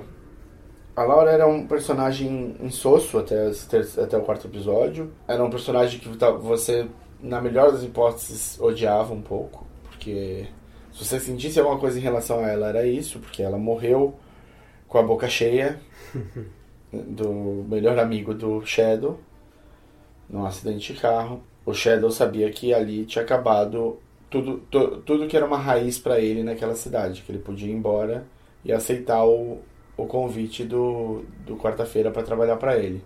Que conveniente, né? Bastante conveniente. E o Mad Sweeney também era um personagem que, tipo, entrou numa cena sendo pentelho. E você fala, bom, tá legal, é um Ifrit pentelho. Não, Ifrit não, um... Um Leprechaun. Um Leprechaun ou pentelho. Você até pensa que faz sentido, é como eles devem ser. E fica nisso, brigador, porque é irlandês e tal, mas nada de muito, de muito. Aí veio o quarto episódio e tentou humanizar os dois. Tenta dar uma base para a relação dos dois existir, como, como ele, por que, que eles andam juntos e por que, que isso está funcionando. E uma base de por que você deveria se importar com os dois. Sim. Se importe com a Laura por causa disso, se importe com o Mad Sweeney por causa disso. Mad Sweeney melhora muito no episódio dele, que é o, o, esse Coming to America, que é um episódio inteiro dele. Da S. McGowan. Da S. McGowan. E a Laura, ela, a partir desse episódio, ela começa a ter uma posição central. Você tá ali acompanhando, torcendo para funcionar, né? Você quer que ela volte à vida. É, você vê que ela, ela é mais do que uh, o pouco que a gente vê dela antes disso. É, ela é mais do que a vida dela pós Shadow na prisão.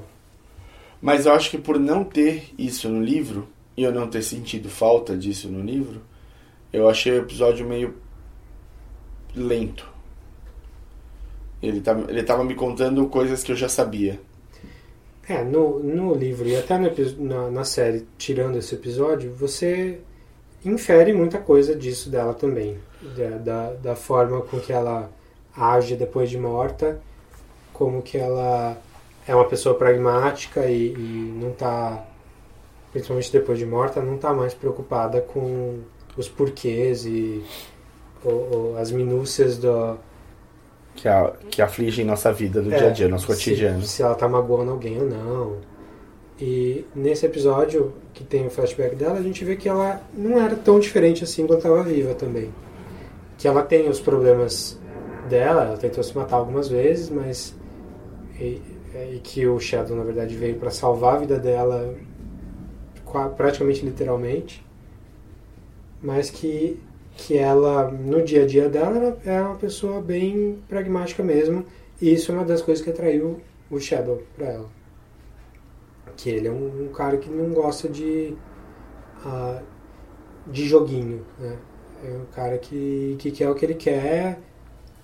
E apesar do de um pouco na série do Shadow ser um, um placeholder, assim, é um, ele é o cara que está tendo a experiência dos deuses junto com a gente. Né? Ele, tá... é, ele é o nosso way-in né, é. nesse mundo.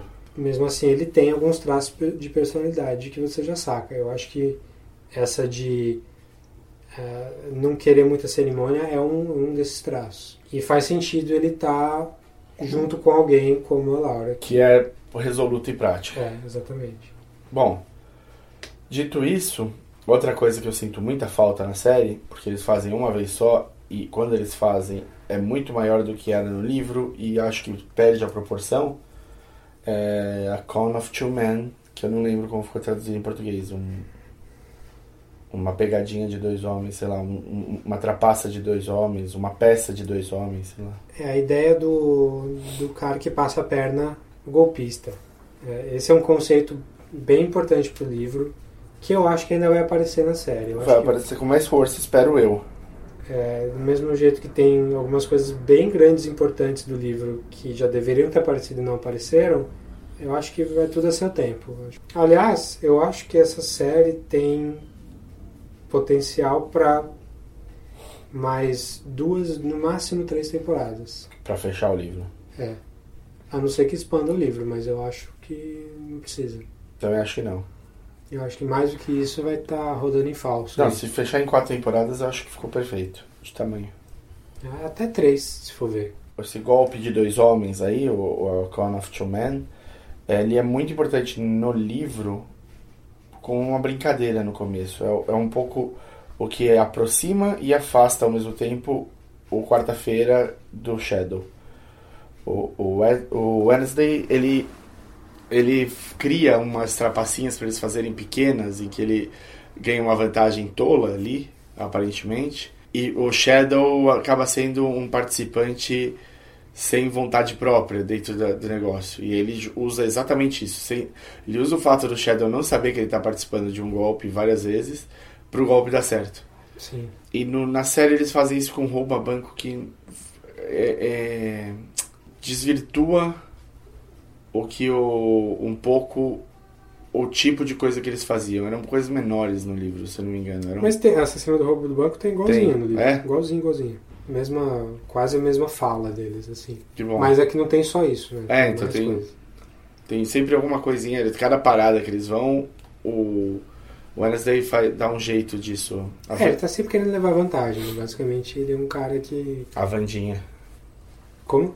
No, como é que é o nome da Vandinha Adams em inglês? Ah, Wednesday. É. Verdade. Mas é, é. Assim, acho que ainda, ainda vai ter um pouco mais de tempo para explorar isso, mas esse conceito realmente não tá tão presente quanto poderia. Eu Concordo com você. E tudo bem, mas é que como tem um fator importante disso depois, é bom que eles saibam pontuar isso um pouco melhor pra gente não, não, não ficar fora da nossa cabeça, né? E como eu sei que... Por que, que eu queria ver mais isso na primeira temporada? Porque eu sei que a partir de agora, os eventos só vão crescer em tamanho. E pra ficar colocando pequenos golpezinhos paralelo a eventos que estão crescendo em tamanho, pode tirar o ritmo.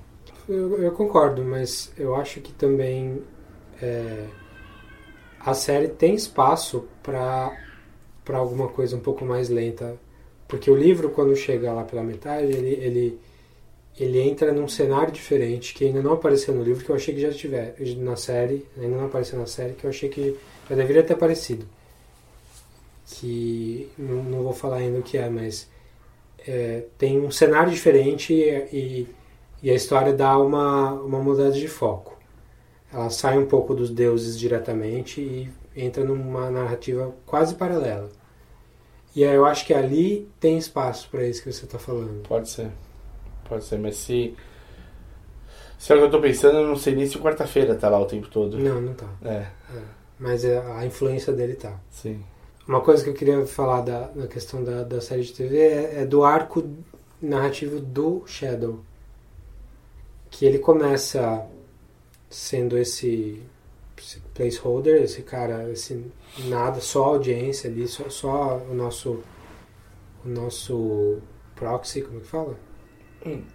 Sei lá, o cara que tá representando a É. gente na série. o nosso representante e ele passa ele chega no final do, da temporada com a- o encontro da Ostara lá e com a, a revelação de que o Shadow que o Wednesday na verdade é Odin e ele fala uma frase lá que fecha a série fecha a temporada que é I believe com uma cara de êxtase assim. You believe?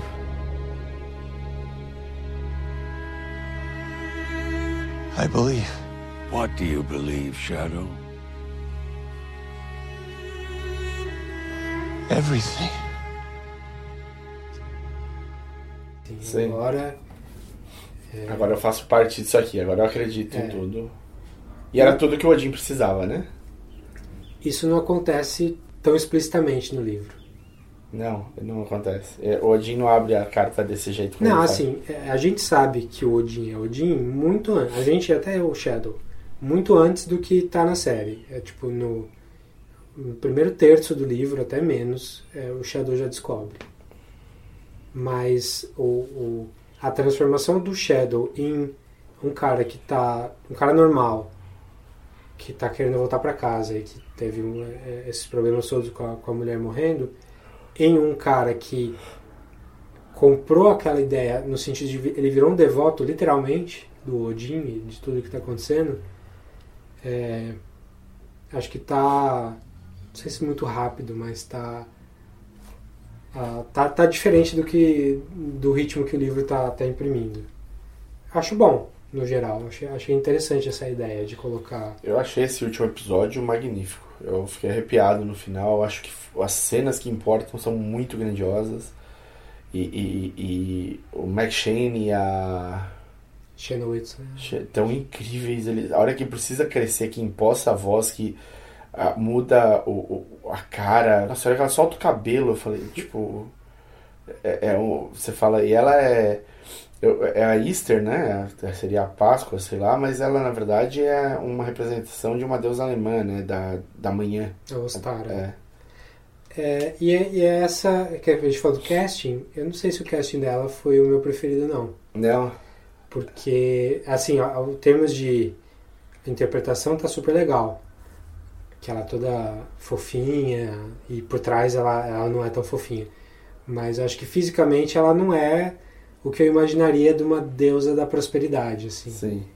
No livro, estou sempre puxando coisa do livro, mas Claro, você acabou de ler de novo. é, mas é- ela é. Ela mora em São Francisco, ela não mora no- lá no, no meio oeste. Oeste, não, Tennessee, no sul. É. E ela é. Ela não é gorda, mas ela é grande. Ela é curvilínea e tal. Entendi. Você- Uma Christina Hendricks, assim. É, talvez mais velha. Mas esse tipo, assim. Não, não vo- vo- voluptuosa sexualmente, sim. mas. Mas. Poxa, é uma deusa da prosperidade. No mínimo, ela não pode ser magra. Sim. E essa mulher é uma tampinha. Ela é uma tampinha. É, ela é. Baixinha e magrinha. É um pouco. Ela tem, tem, tem, tem suas curvas, mas ela é um pouco. Mas. a- Em relação ao, ao nome que eu citei, por exemplo, não dá pra comparar. Fora Sim, que ela sim. fica abaixo do sovaco da Christina Hendricks. Sim. Mas eu achei legal, achei um casting interessante, mas eu É que eu pensaria de outra forma. É que eu adoro ela, eu adoro a voz dela, essa voz que é beiro irritante, o Irritante, tempo todo. é. E eu, eu achei que a hora que ela, tipo, ela tem um, um, um loiro de cabelo, ela sempre teve, que é muito brilhante, né? Ele é muito. o- o- eu não- não sei se você lembra no Pushing Daisies, eu já achava, eu falava, meu, cabelo sedoso que ela deve ter, tipo, porque é- chama atenção o brilho que tem. E aí nessa, ela passa o episódio inteiro com o cabelo preso. E aí quando ela solta, eu sei lá se é mega hair, quanto Photoshop tem, o que que, que que passaram de camada, mas é- eu achei incrível. Achei incrível o, o, o, o Wednesday abrindo. Do you know what I am? Do you want to know my name? Tell me. This is what I am called. I am called Glad of War, Grim, Raider, and Third. I am One Eye. I am also called Highest and True Guesser. I am Grimnir and the Hooded One. I am All Father, Gondlier, One Bearer.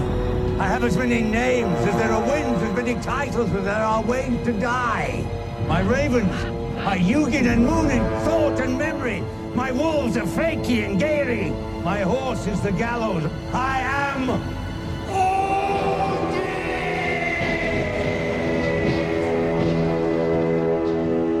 muito legal, tem, tem um tracinho, né? No, em algum episódio tem os corvos, não tem? Tá, pa- parece direto. Direto. ela, né? E os dois corvos acompanham o, o Odin, né? São os corvos que contam pra ele.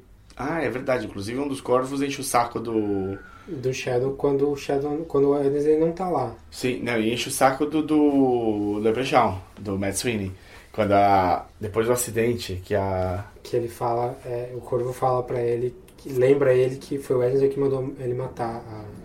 A, a Laura. E são os dois corvos de Odin, é Grumhill e Munhill. Ah, eu não lembro. É, eu, vou, eu vou ler depois. E, e são os corvos que. vi- é- é- um é a mente e o outro é o sonho, alguma coisa assim, na tradução. E eles que pegam toda, angariam informações do mundo inteiro pro, pro Odin sempre estar a par de tudo. Eu acho incrível, é que eu gosto muito dos dois corvos, então o, o, o- quando eu reparei que eles tinham colocado na série, eu falei, ah, que, que toque legal, assim, tipo. Depois foi ficando cada vez mais escancarado, mas acho que no primeiro episódio eles aparecem, tipo, super ampassando, assim, eu falei, ah. Sim, é, eles estão. Acho que quase todos os episódios eles aparecem com ou sem o Wednesday perto, né? Sim. Então, eu acho assim, se eram, eles precisavam de um de um pico no último episódio. Conseguiram. É, conseguiram. Eles têm duas cenas em que os novos deuses encontram os velhos deuses. A primeira é um parley, né? Um, um encontro para eles só conversarem e ver o que é possível fazer. É, você ainda não entendeu o que os novos deuses estão tramando, como eles estão tramando, você acha só que eles estão re- eles estão com o tempo derrubando os velhos deuses do poder deles, porque ele- é a vez deles crescerem, né? Tipo, o, o- a tecnologia, a mídia, Eles têm. Eu acho que eles, no final das contas, eles têm medo de serem substituídos porque eles nascem e, morrem muito rápido, as tecnologias. Ah, sei lá, o deus do rádio, que devia ter sido uma coisa super grandiosa por 50 anos, acabou. Sim. O, o deus do de uma tecnologia que durou muito menos tempo. Deus do fax. Sim, é o deus do fax, justamente. Ótimo exemplo. O deus do fax não durou muito tempo. Então acho que eles vendo esse tipo de coisas que eles querem assegurar o lugar deles é, permanente. E os deuses antigos são uma ameaça para eles nesse sentido, que eles estão aí há muito tempo e eles querem tomar o lugar deles, né? Sim, e aí você, com a série andando, você percebe que os deuses novos estão cortejando e cooptando os deuses antigos para trazer eles para eles ao mesmo tempo poderem ser cultuados e cultuarem. O que eles fizeram com o Technical Boy foi interessantíssimo. Eu gostei. O Technical Boy. Primeiro atualizar o visual, que é. faz todo sentido. Não é mais um gordo nerd. Agora ele é um cara, um, um hipsterzinho, vapor. O, o, detalhe do vape é, né? é excelente para 2017. Não sei se daqui cinco anos. Vai ficar muito datado, né? É, Talvez. Mas, mas... 2017 tá bom. É um molequinho magrinho. Hip, hip, não, ele não é bem hipster, né? Mas ele é um. É boy. É um boy, é um, é um douchezinho. É. Mas fora isso, o personagem é o mesmo. Né? É o mesmo. E, mas aí quando ele vai conversar com a Bilks, que ele faz isso no livro também, agora ele oferece para ela um aplicativo tipo Tinder, Sim. né? Pra, olha, aqui ó, seu nova... é, a, união perfeita dos dois. Ali. Dos dois, exato. É, é, ó, como é que é o nome daqueles diagramas? Que você faz... Venn. É, o... Diagrama de Venn. É. E é isso, né? O, que, o encontro da, da Rainha do Sabá com o, o, o... A, comunicação mundial é... O Tinder. Tinder, Pornhub, etc. Etc. Então ela tem... Eles estão... Essas mudancinhas que eles estão fazendo são ótimas. Precisavam ser feitas, é, trazer pro, pro ano que a gente está. Mas então, você descobre que esse é o trabalho que os deuses novos estão fazendo. Eles estão pegando. Porque ao fazer a Bilks trabalhar com o Tinder, a Bilks volta a ser adorada, ao mesmo tempo que ela passa a ser uma adoradora. Ela passa a usar uma tecnologia e depender daquela tecnologia. Sim, ela aumenta o uso da tecnologia também. Sim. As pessoas que buscavam sexo de outras formas agora buscam pela internet e adoram dessa forma o Technical Boy. Então é unindo o útil ao agradável. A, a mídia também entra por esse caminho, apesar dela não ter aparecido nesse sentido ainda. Sim.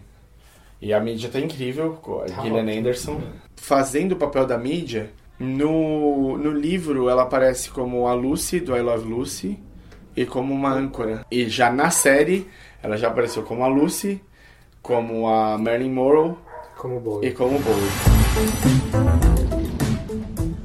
You a pretty thing, you?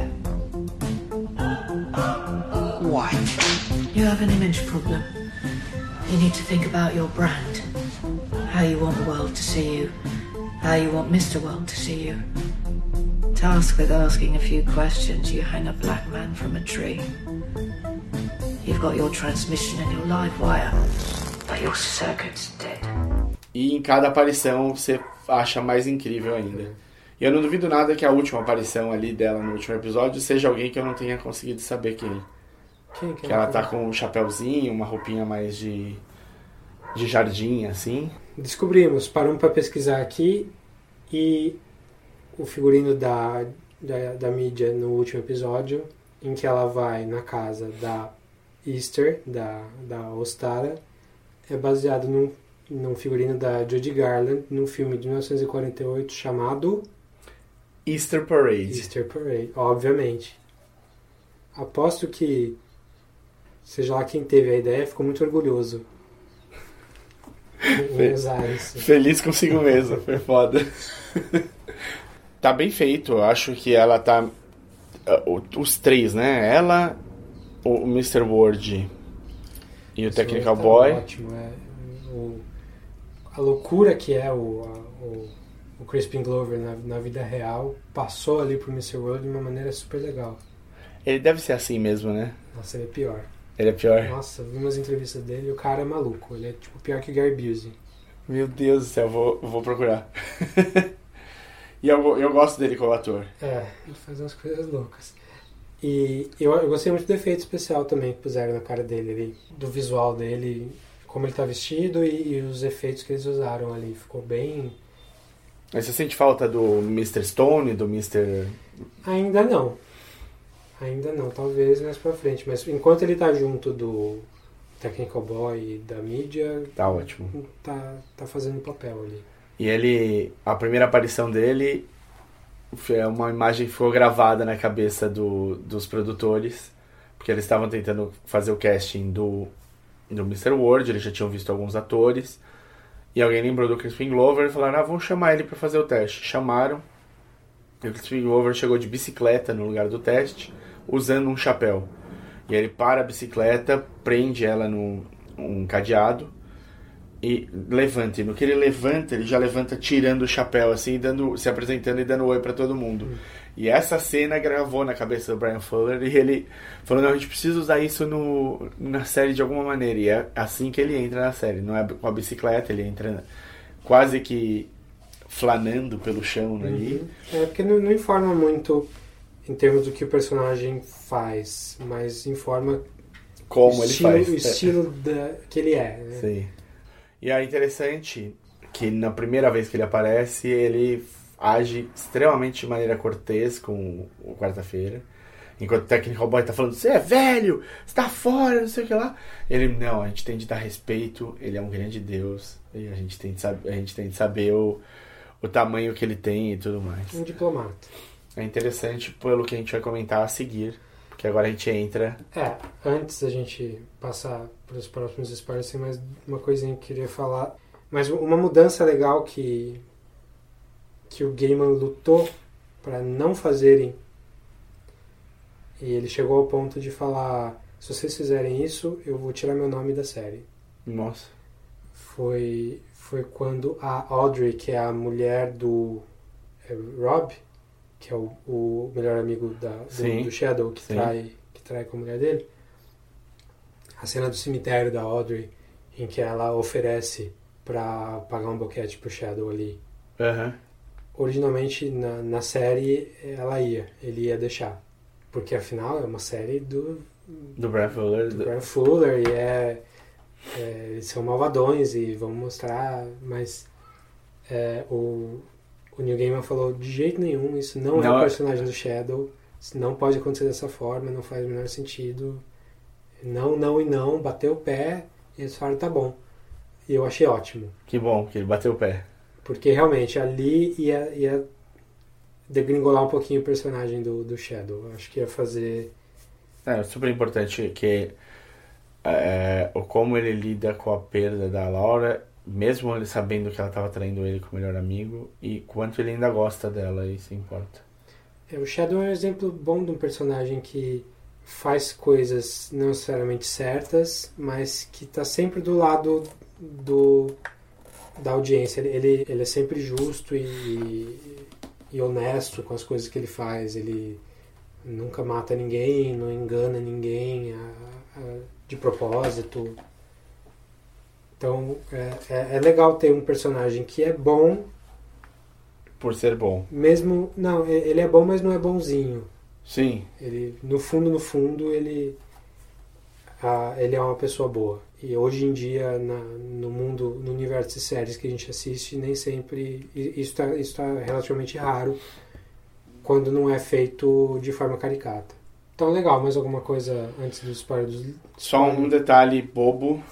Eu, um personagem que é o Zernobog, ele é principal, junto do, do Wednesday e do Anansi. Mr. E- Nancy? e Mr. Nancy. E o, o Anansi é talvez mais importante ainda no, no, no, no livro do que o próprio Xernobog. Ele é mais parceiro do Wednesday do que do que a média, assim. Eu acho que puseram muito pouco dele na série até agora. Eu quero ver o Orlando Jones mais. Me dê mais Orlando Jones. Ah, só por aquela abertura lá daquele episódio já, já justifica. Sim. Eu acho que, acho que tem. Acho que tem espaço para isso também. Principalmente mais pro final da história. É, não, agora, agora vai chegar no meio, que é o, o ponto máximo ali, eles vão. Eu sei que os dois vão estar lá. E o Anansi é, é tão importante, mas tão importante que o spin-off do, do livro. Anansi Boys, né? É, são os filhos do Anansi, então. Você leu? Eu Não, não li. Eu li um pedaço, tá lá parado em casa, um dia eu retomo. Legal, então ah, quem chegou aqui- até aqui já viu a série. Então a gente só vai recomendar o livro também, que vale a pena.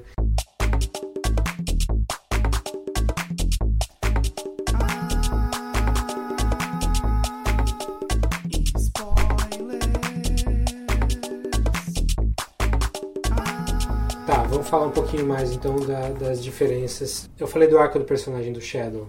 No fim das contas, a gente descobre que essa história toda. Assim, primeiro o Wednesday morre do, do meio pro final do livro. E você fica esperando que aquilo seja uma mentira, né? Que aquilo seja a mídia enganando. Mas não, ele realmente morreu. E você fica esperando.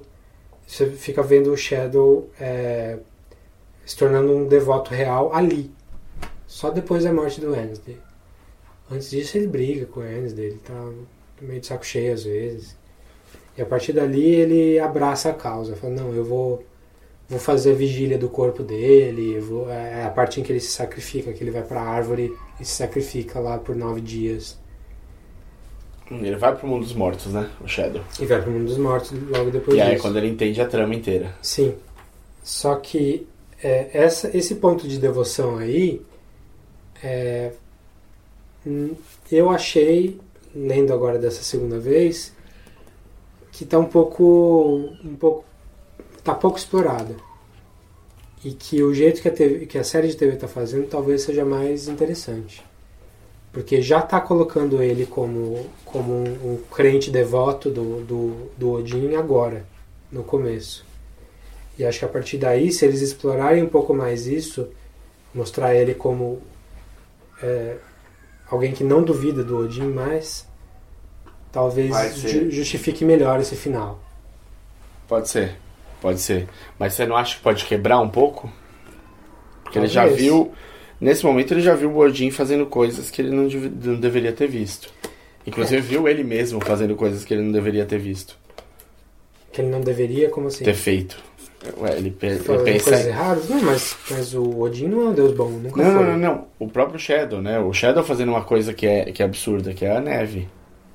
Ah, sim, ele tá vendo. Ah, então, ele tá, ele tá vendo que aquilo, é- que aquilo tem poder desde já, não é isso? Sim, exato. E aí, como é que você não vai ser um believer depois? Como é que você É. vai que- brigar? Você acha que tá empurrando muito ele pra esse lado? Eu acho que já empurrou. Mas não, na série também tem a neve. Tem, tem, Ah, tem. No, no livro também tem a neve, quer Sim. dizer. É, Mas lá ele era mais é, aceito e não aceito do que um, um I believe. Né? Sim, concordo com você. Eu acho que. Mas eu acho que pra ele fazer a vigília do corpo do, do Wednesday, ele precisava Não, ele vai de brigar. mais do que aceito e não aceito. Ele vai brigar. Ele precisava ser um devoto. E se a série for no, no andar que parece que tá indo, eu acho que vai fazer mais sentido. Não Quando sei. chegar lá. Quando pode chegar ser, lá, é. Pode ser, pode ser. Ah, porque nas- no livro ele descobre que o Wednesday Odin no carrossel. Sei. Que é, eles vão para uma, uma, uma- esses postos de parada, assim, essas atrações de, de beira de estrada. E lá tem o maior carrossel do mundo. E vai ele. Ah, eu não vou lembrar quais são os deuses. Eu acho que não sei se o Chernabog tá lá. Enfim, ele e alguns outros deuses que são importantes, mas que eu não estou lembrando agora. Andam naquele carrossel e o Shadow vê eles como deuses. Em todas as formas. Não só, tipo, ele vê o Wednesday, aí por trás e, e por cima ele vê o, gigante sem um olho, ele vê todas as formas que o Odin tem. É ali que ele, que ele tem essa, essa, essa mini epifania, mas não é um tipo, eu sou devoto. É mais um tipo, eu Ah, aceito o que está acontecendo. Eu estou no mundo sobrenatural, beleza. Sim. Legal, eles estão seguindo um, um, um caminho diferente que talvez seja até melhor na série, vamos ver. O... Você acha que eles vão pra Lakeside? Com certeza eles vão para Lakeside, eu só não sei se eles vão seguir o caminho da trama de Lakeside, que é uma trama de mistério. Lakeside é a cidade em que o, o, o Shadow vai para ficar laying low, para ficar escondidinho ali. Enquanto... E ele percebe, todas as cidades em volta tão ca- Mal. mal e Lakeside está bem. Tá relativamente bem. É o que falam pra ele, pelo menos. E ele percebe que tem alguma coisa estranha. É, a, a grande. a grande. O grande mistério ali é que uma, uma menina que ele conhece, de, uma menininha de tipo 13 anos, uma coisa assim, é raptada, some E ninguém dá muito. e ninguém parece estar tão preocupado. Então, eles têm esse. É, é engraçado porque a gente comentou também de Preacher, e Preacher é um road movie, né? E, e a- o American Gods é um road movie também com essa parada, né? Ela tem essa paradinha em Lakeside que é um pedaço grande, é importante. Esse- a- a- amplia algumas coisas, né? Pro Shadow, o Shadow entende melhor algumas coisas. E a- nessa altura ele já entendeu o golpe todo, né? Sim, isso é depois. Depois que. Que o Odin já morreu, que ele, ele também já morreu e já voltou. Sim. É o Stara traz ele de É volta. o epílogo. Quem que traz ele de volta? Acho que é o É, Stara. Stara. O Shadow, ele. Ele descobre, né, que é um. um, um Con of Two Men, né? Um golpe de dois homens de novo. Só De- que do ele. Odin e do Loki. Low, Loki. Loki. Que é o Mr. Ward. The Word. E ele vai. E é. E desde o começo. Shadow é um filho bastardinho do Odin. É, essa parte me. Te broxou um pouco? É, eu não acho ruim, mas. Precisava ser filho. É, é que Odin, ele, ele tinha muito filho, né? Ele tinha faz muito sentido, filho. não? Faz sentido, total faz sentido. Só me, me parece que seria mais interessante Se ele fosse normal. Ou se, se ele fosse. Se ele tivesse uma origem mais misteriosa, que, ou que não fosse dita, Podia ser, podia ser. sei lá. Até porque a ideia dele é que ele é etnicamente ambíguo. Sei lá, talvez.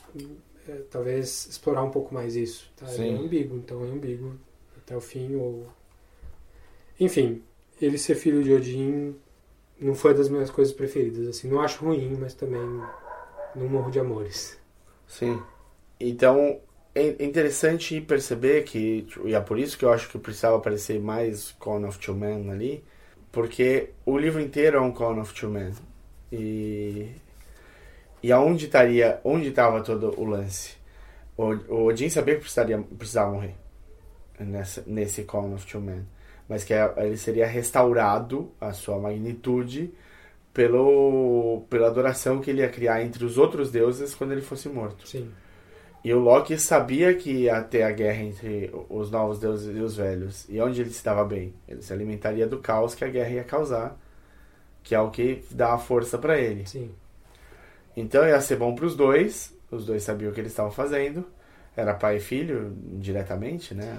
Então, eles, em algum momento eles falam, né, eles são do mesmo panteão, mas eles nunca mencionam que são pai e filho. É, Eu não sei se são. Eu É. sei que na Marvel eles são. Então, no, no, no, no geral, eles são. Na maioria dos, dos textos que eu li, eles são. E aí tem essa distinção de que talvez o Loki seja um filho de criação. E Tá, não um filho de sangue. Na Marvel é isso É. também, né? É. Tem essa distinção em alguns lugares. Mas o. Mas tudo bem. Que não seja, mas eles são. Eles se conhecem bem. E o. O Odin sabe muito bem o que o Loki é capaz de fazer. E é, e é por isso que eu achei interessante. Quando o Mr. Ward fala ele é um grande deus e a gente tem que respeitar, ele tá falando do cara com que ele tá jogando. Sim. Parece um lance diplomático, mas na verdade é, é verdade mesmo. Sim. E aí o Shadow morre e ele descobre isso tudo no- na Terra dos Mortos, traz ele de volta pro Ostara, vai pra Lakeside e aí a gente, a gente tem essa, essa Esse traminha. epílogo que, É. que tem a menina no- morta no, no porta-mala do carro, eh, no rio, no, Sim. lago. Bom, eu acho que isso que é o principal, por isso que eu entendo que você tá achando que du- mais duas temporadas dá pra fechar, a não ser que Esgota, ordenhe, é. a não ser que se ordenhe muito essa vaca. Ah, uma última coisinha que eu achei que eles já entregaram aqui logo no começo. Que é com a cena que não tem no, li no, no livro também, que são dos vários Jesuses Sim. na casa da Ostara. Sim. Então você já sabe que cada variação do deus é um deus diferente. E ah, vai acontecer com Odin, né? No Isso livro. vai acontecer com Odin na última cena. Sim. Que é que o- Shadow tá em Reykjavik e ele encontra o, o Odin de lá. Sim. Que é muito mais velho que o Odin da América. Pelo menos ele aparenta ser mais velho. Sim, é uma- e aí ele fala: aquele Odin era eu, mas eu não sou ele. Exatamente. Então, sei lá, já entregaram isso logo no começo. Vamos ver se eles se, se, vai, Não, se não vai estragar a surpresa depois. Eu acho que não vai. Fica ali uma dica que vai ficar na sua cabeça. E aí quando você vê, em vez de ca- causar um estranhamento e você falar, não, mas como assim? Você vai falar, ah, pode crer, porque tinha os oito Jesuses lá, ou sei lá quantos Jesuses tinha, 13 Vai Jesus. entender mais rápido. É, esse negócio de um deus ser outro deus o tempo todo acontece com o Chernobog também. Que na verdade ele é o. ele não é ele. Ou ele é ele e o irmão dele ao mesmo tempo. Que é o deus das sombras e o deus da- do sol, né? É, que, Do eslavo. que ele, ele resolve não, não matar o Shadow em sacrifício naquela hora. É, e, né, é um personagem muito legal. É, é- essa mitologia eslava. Que é- é- eu, eu gosto muito da mitologia russa. Tem várias coisas que o Gaiman usa em outros lugares da mitologia russa. Mas esse, ele e as irmãs, É bem legal. nossa, são muito legais. Eles têm um papel. As irmãs até parecem mais, mas o, o Chernobog eu acho que ele tem um papel de. Ele tá ali em vários momentos do, da história, mas ele não, não tem um participa- uma participação importante. Ele não brilha. É, ele só tá lá. Ele tá. né, enquanto eles estão levando o corpo do, do Wednesday, mas não muito mais do que isso, sabe? Sim. Senti, acho que ele é um personagem maior do que tá no livro. Ah, e originalmente, a, a, a, o Chernobog que a gente tem em mente hoje, que a gente conhece público ocidental, é o do, do filme Fantasia, do Disney, que tem um, um- uma montanha, tipo um vulcão, assim, um- é um, é um, um demonião negro com chifres que faz um, um furacão, assim. E esse é o Chernobyl. Esse é o Chernobog que a gente conhece. Então é bem diferente do, Sim, do que está usado na mitologia e no, no livro. é interessante. Eu. O que você acha? A série vai, vai chegar, né?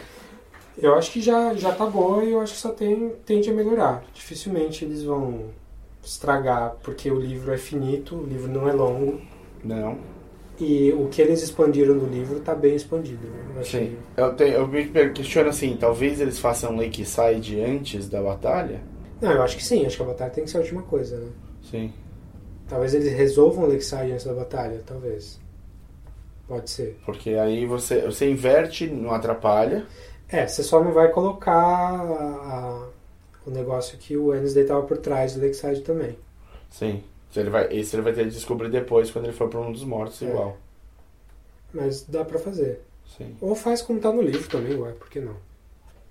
Se virem aí, não, não tô sendo pago pra isso. Bom, acho que tá bom, né? Legal, falamos bastante. A gente tem, tem outras diferenças, tem outras coisas. A Laura é um personagem que foi expandido pra série, como a gente falou. Quando ela aparece no livro, ela aparece salvando o Shadow. É, quase sempre. Ela não tem pouca ou nenhuma ligação com o Leprechaun, tirando a moeda.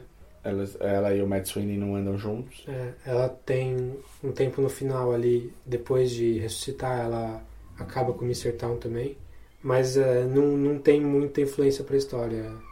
Então é isso aí, gente. Próxima, próximo episódio vamos falar de Zelda. Zelda. Zelda Breath of the Wild. Que tá saindo DLC novo aí. Então, E é, foi um jogo que encantou o Davi. vixe Maria. Fez ele perder horas e horas de produtivas da vida. 170 horas, pra ser mais preciso. E que eu tô jogando pra catch up com ele. Provavelmente eu não vou chegar no mesmo ponto, mas alguma coisa eu vou poder falar. É, então, é, concordo ou discordo do que a gente falou, que é- tem coisa a acrescentar, a gente falou merda, manda um e-mail pro podcastcatchingup.gmail.com ou fala pra gente lá no facebook.com barra podcastcatchingup, Ou nos twitters. no twitter arroba dedonato, E arroba o desinformante. também vão dar uma olhada no, no, no vídeo, videocast, no, não é No canal do YouTube. no canal do YouTube. Sala Precisa, que a gente fala lá de dos americanos e algumas outras coisas. Tem sempre novidade da cultura pop aí. Quem sabe um dia eu não consigo levar o Davi lá. Quem sabe? Deixa- fala se vocês acham que ia ser legal. Vixe Maria. Tá Então bom. é isso aí, até a próxima. Valeu, pessoal.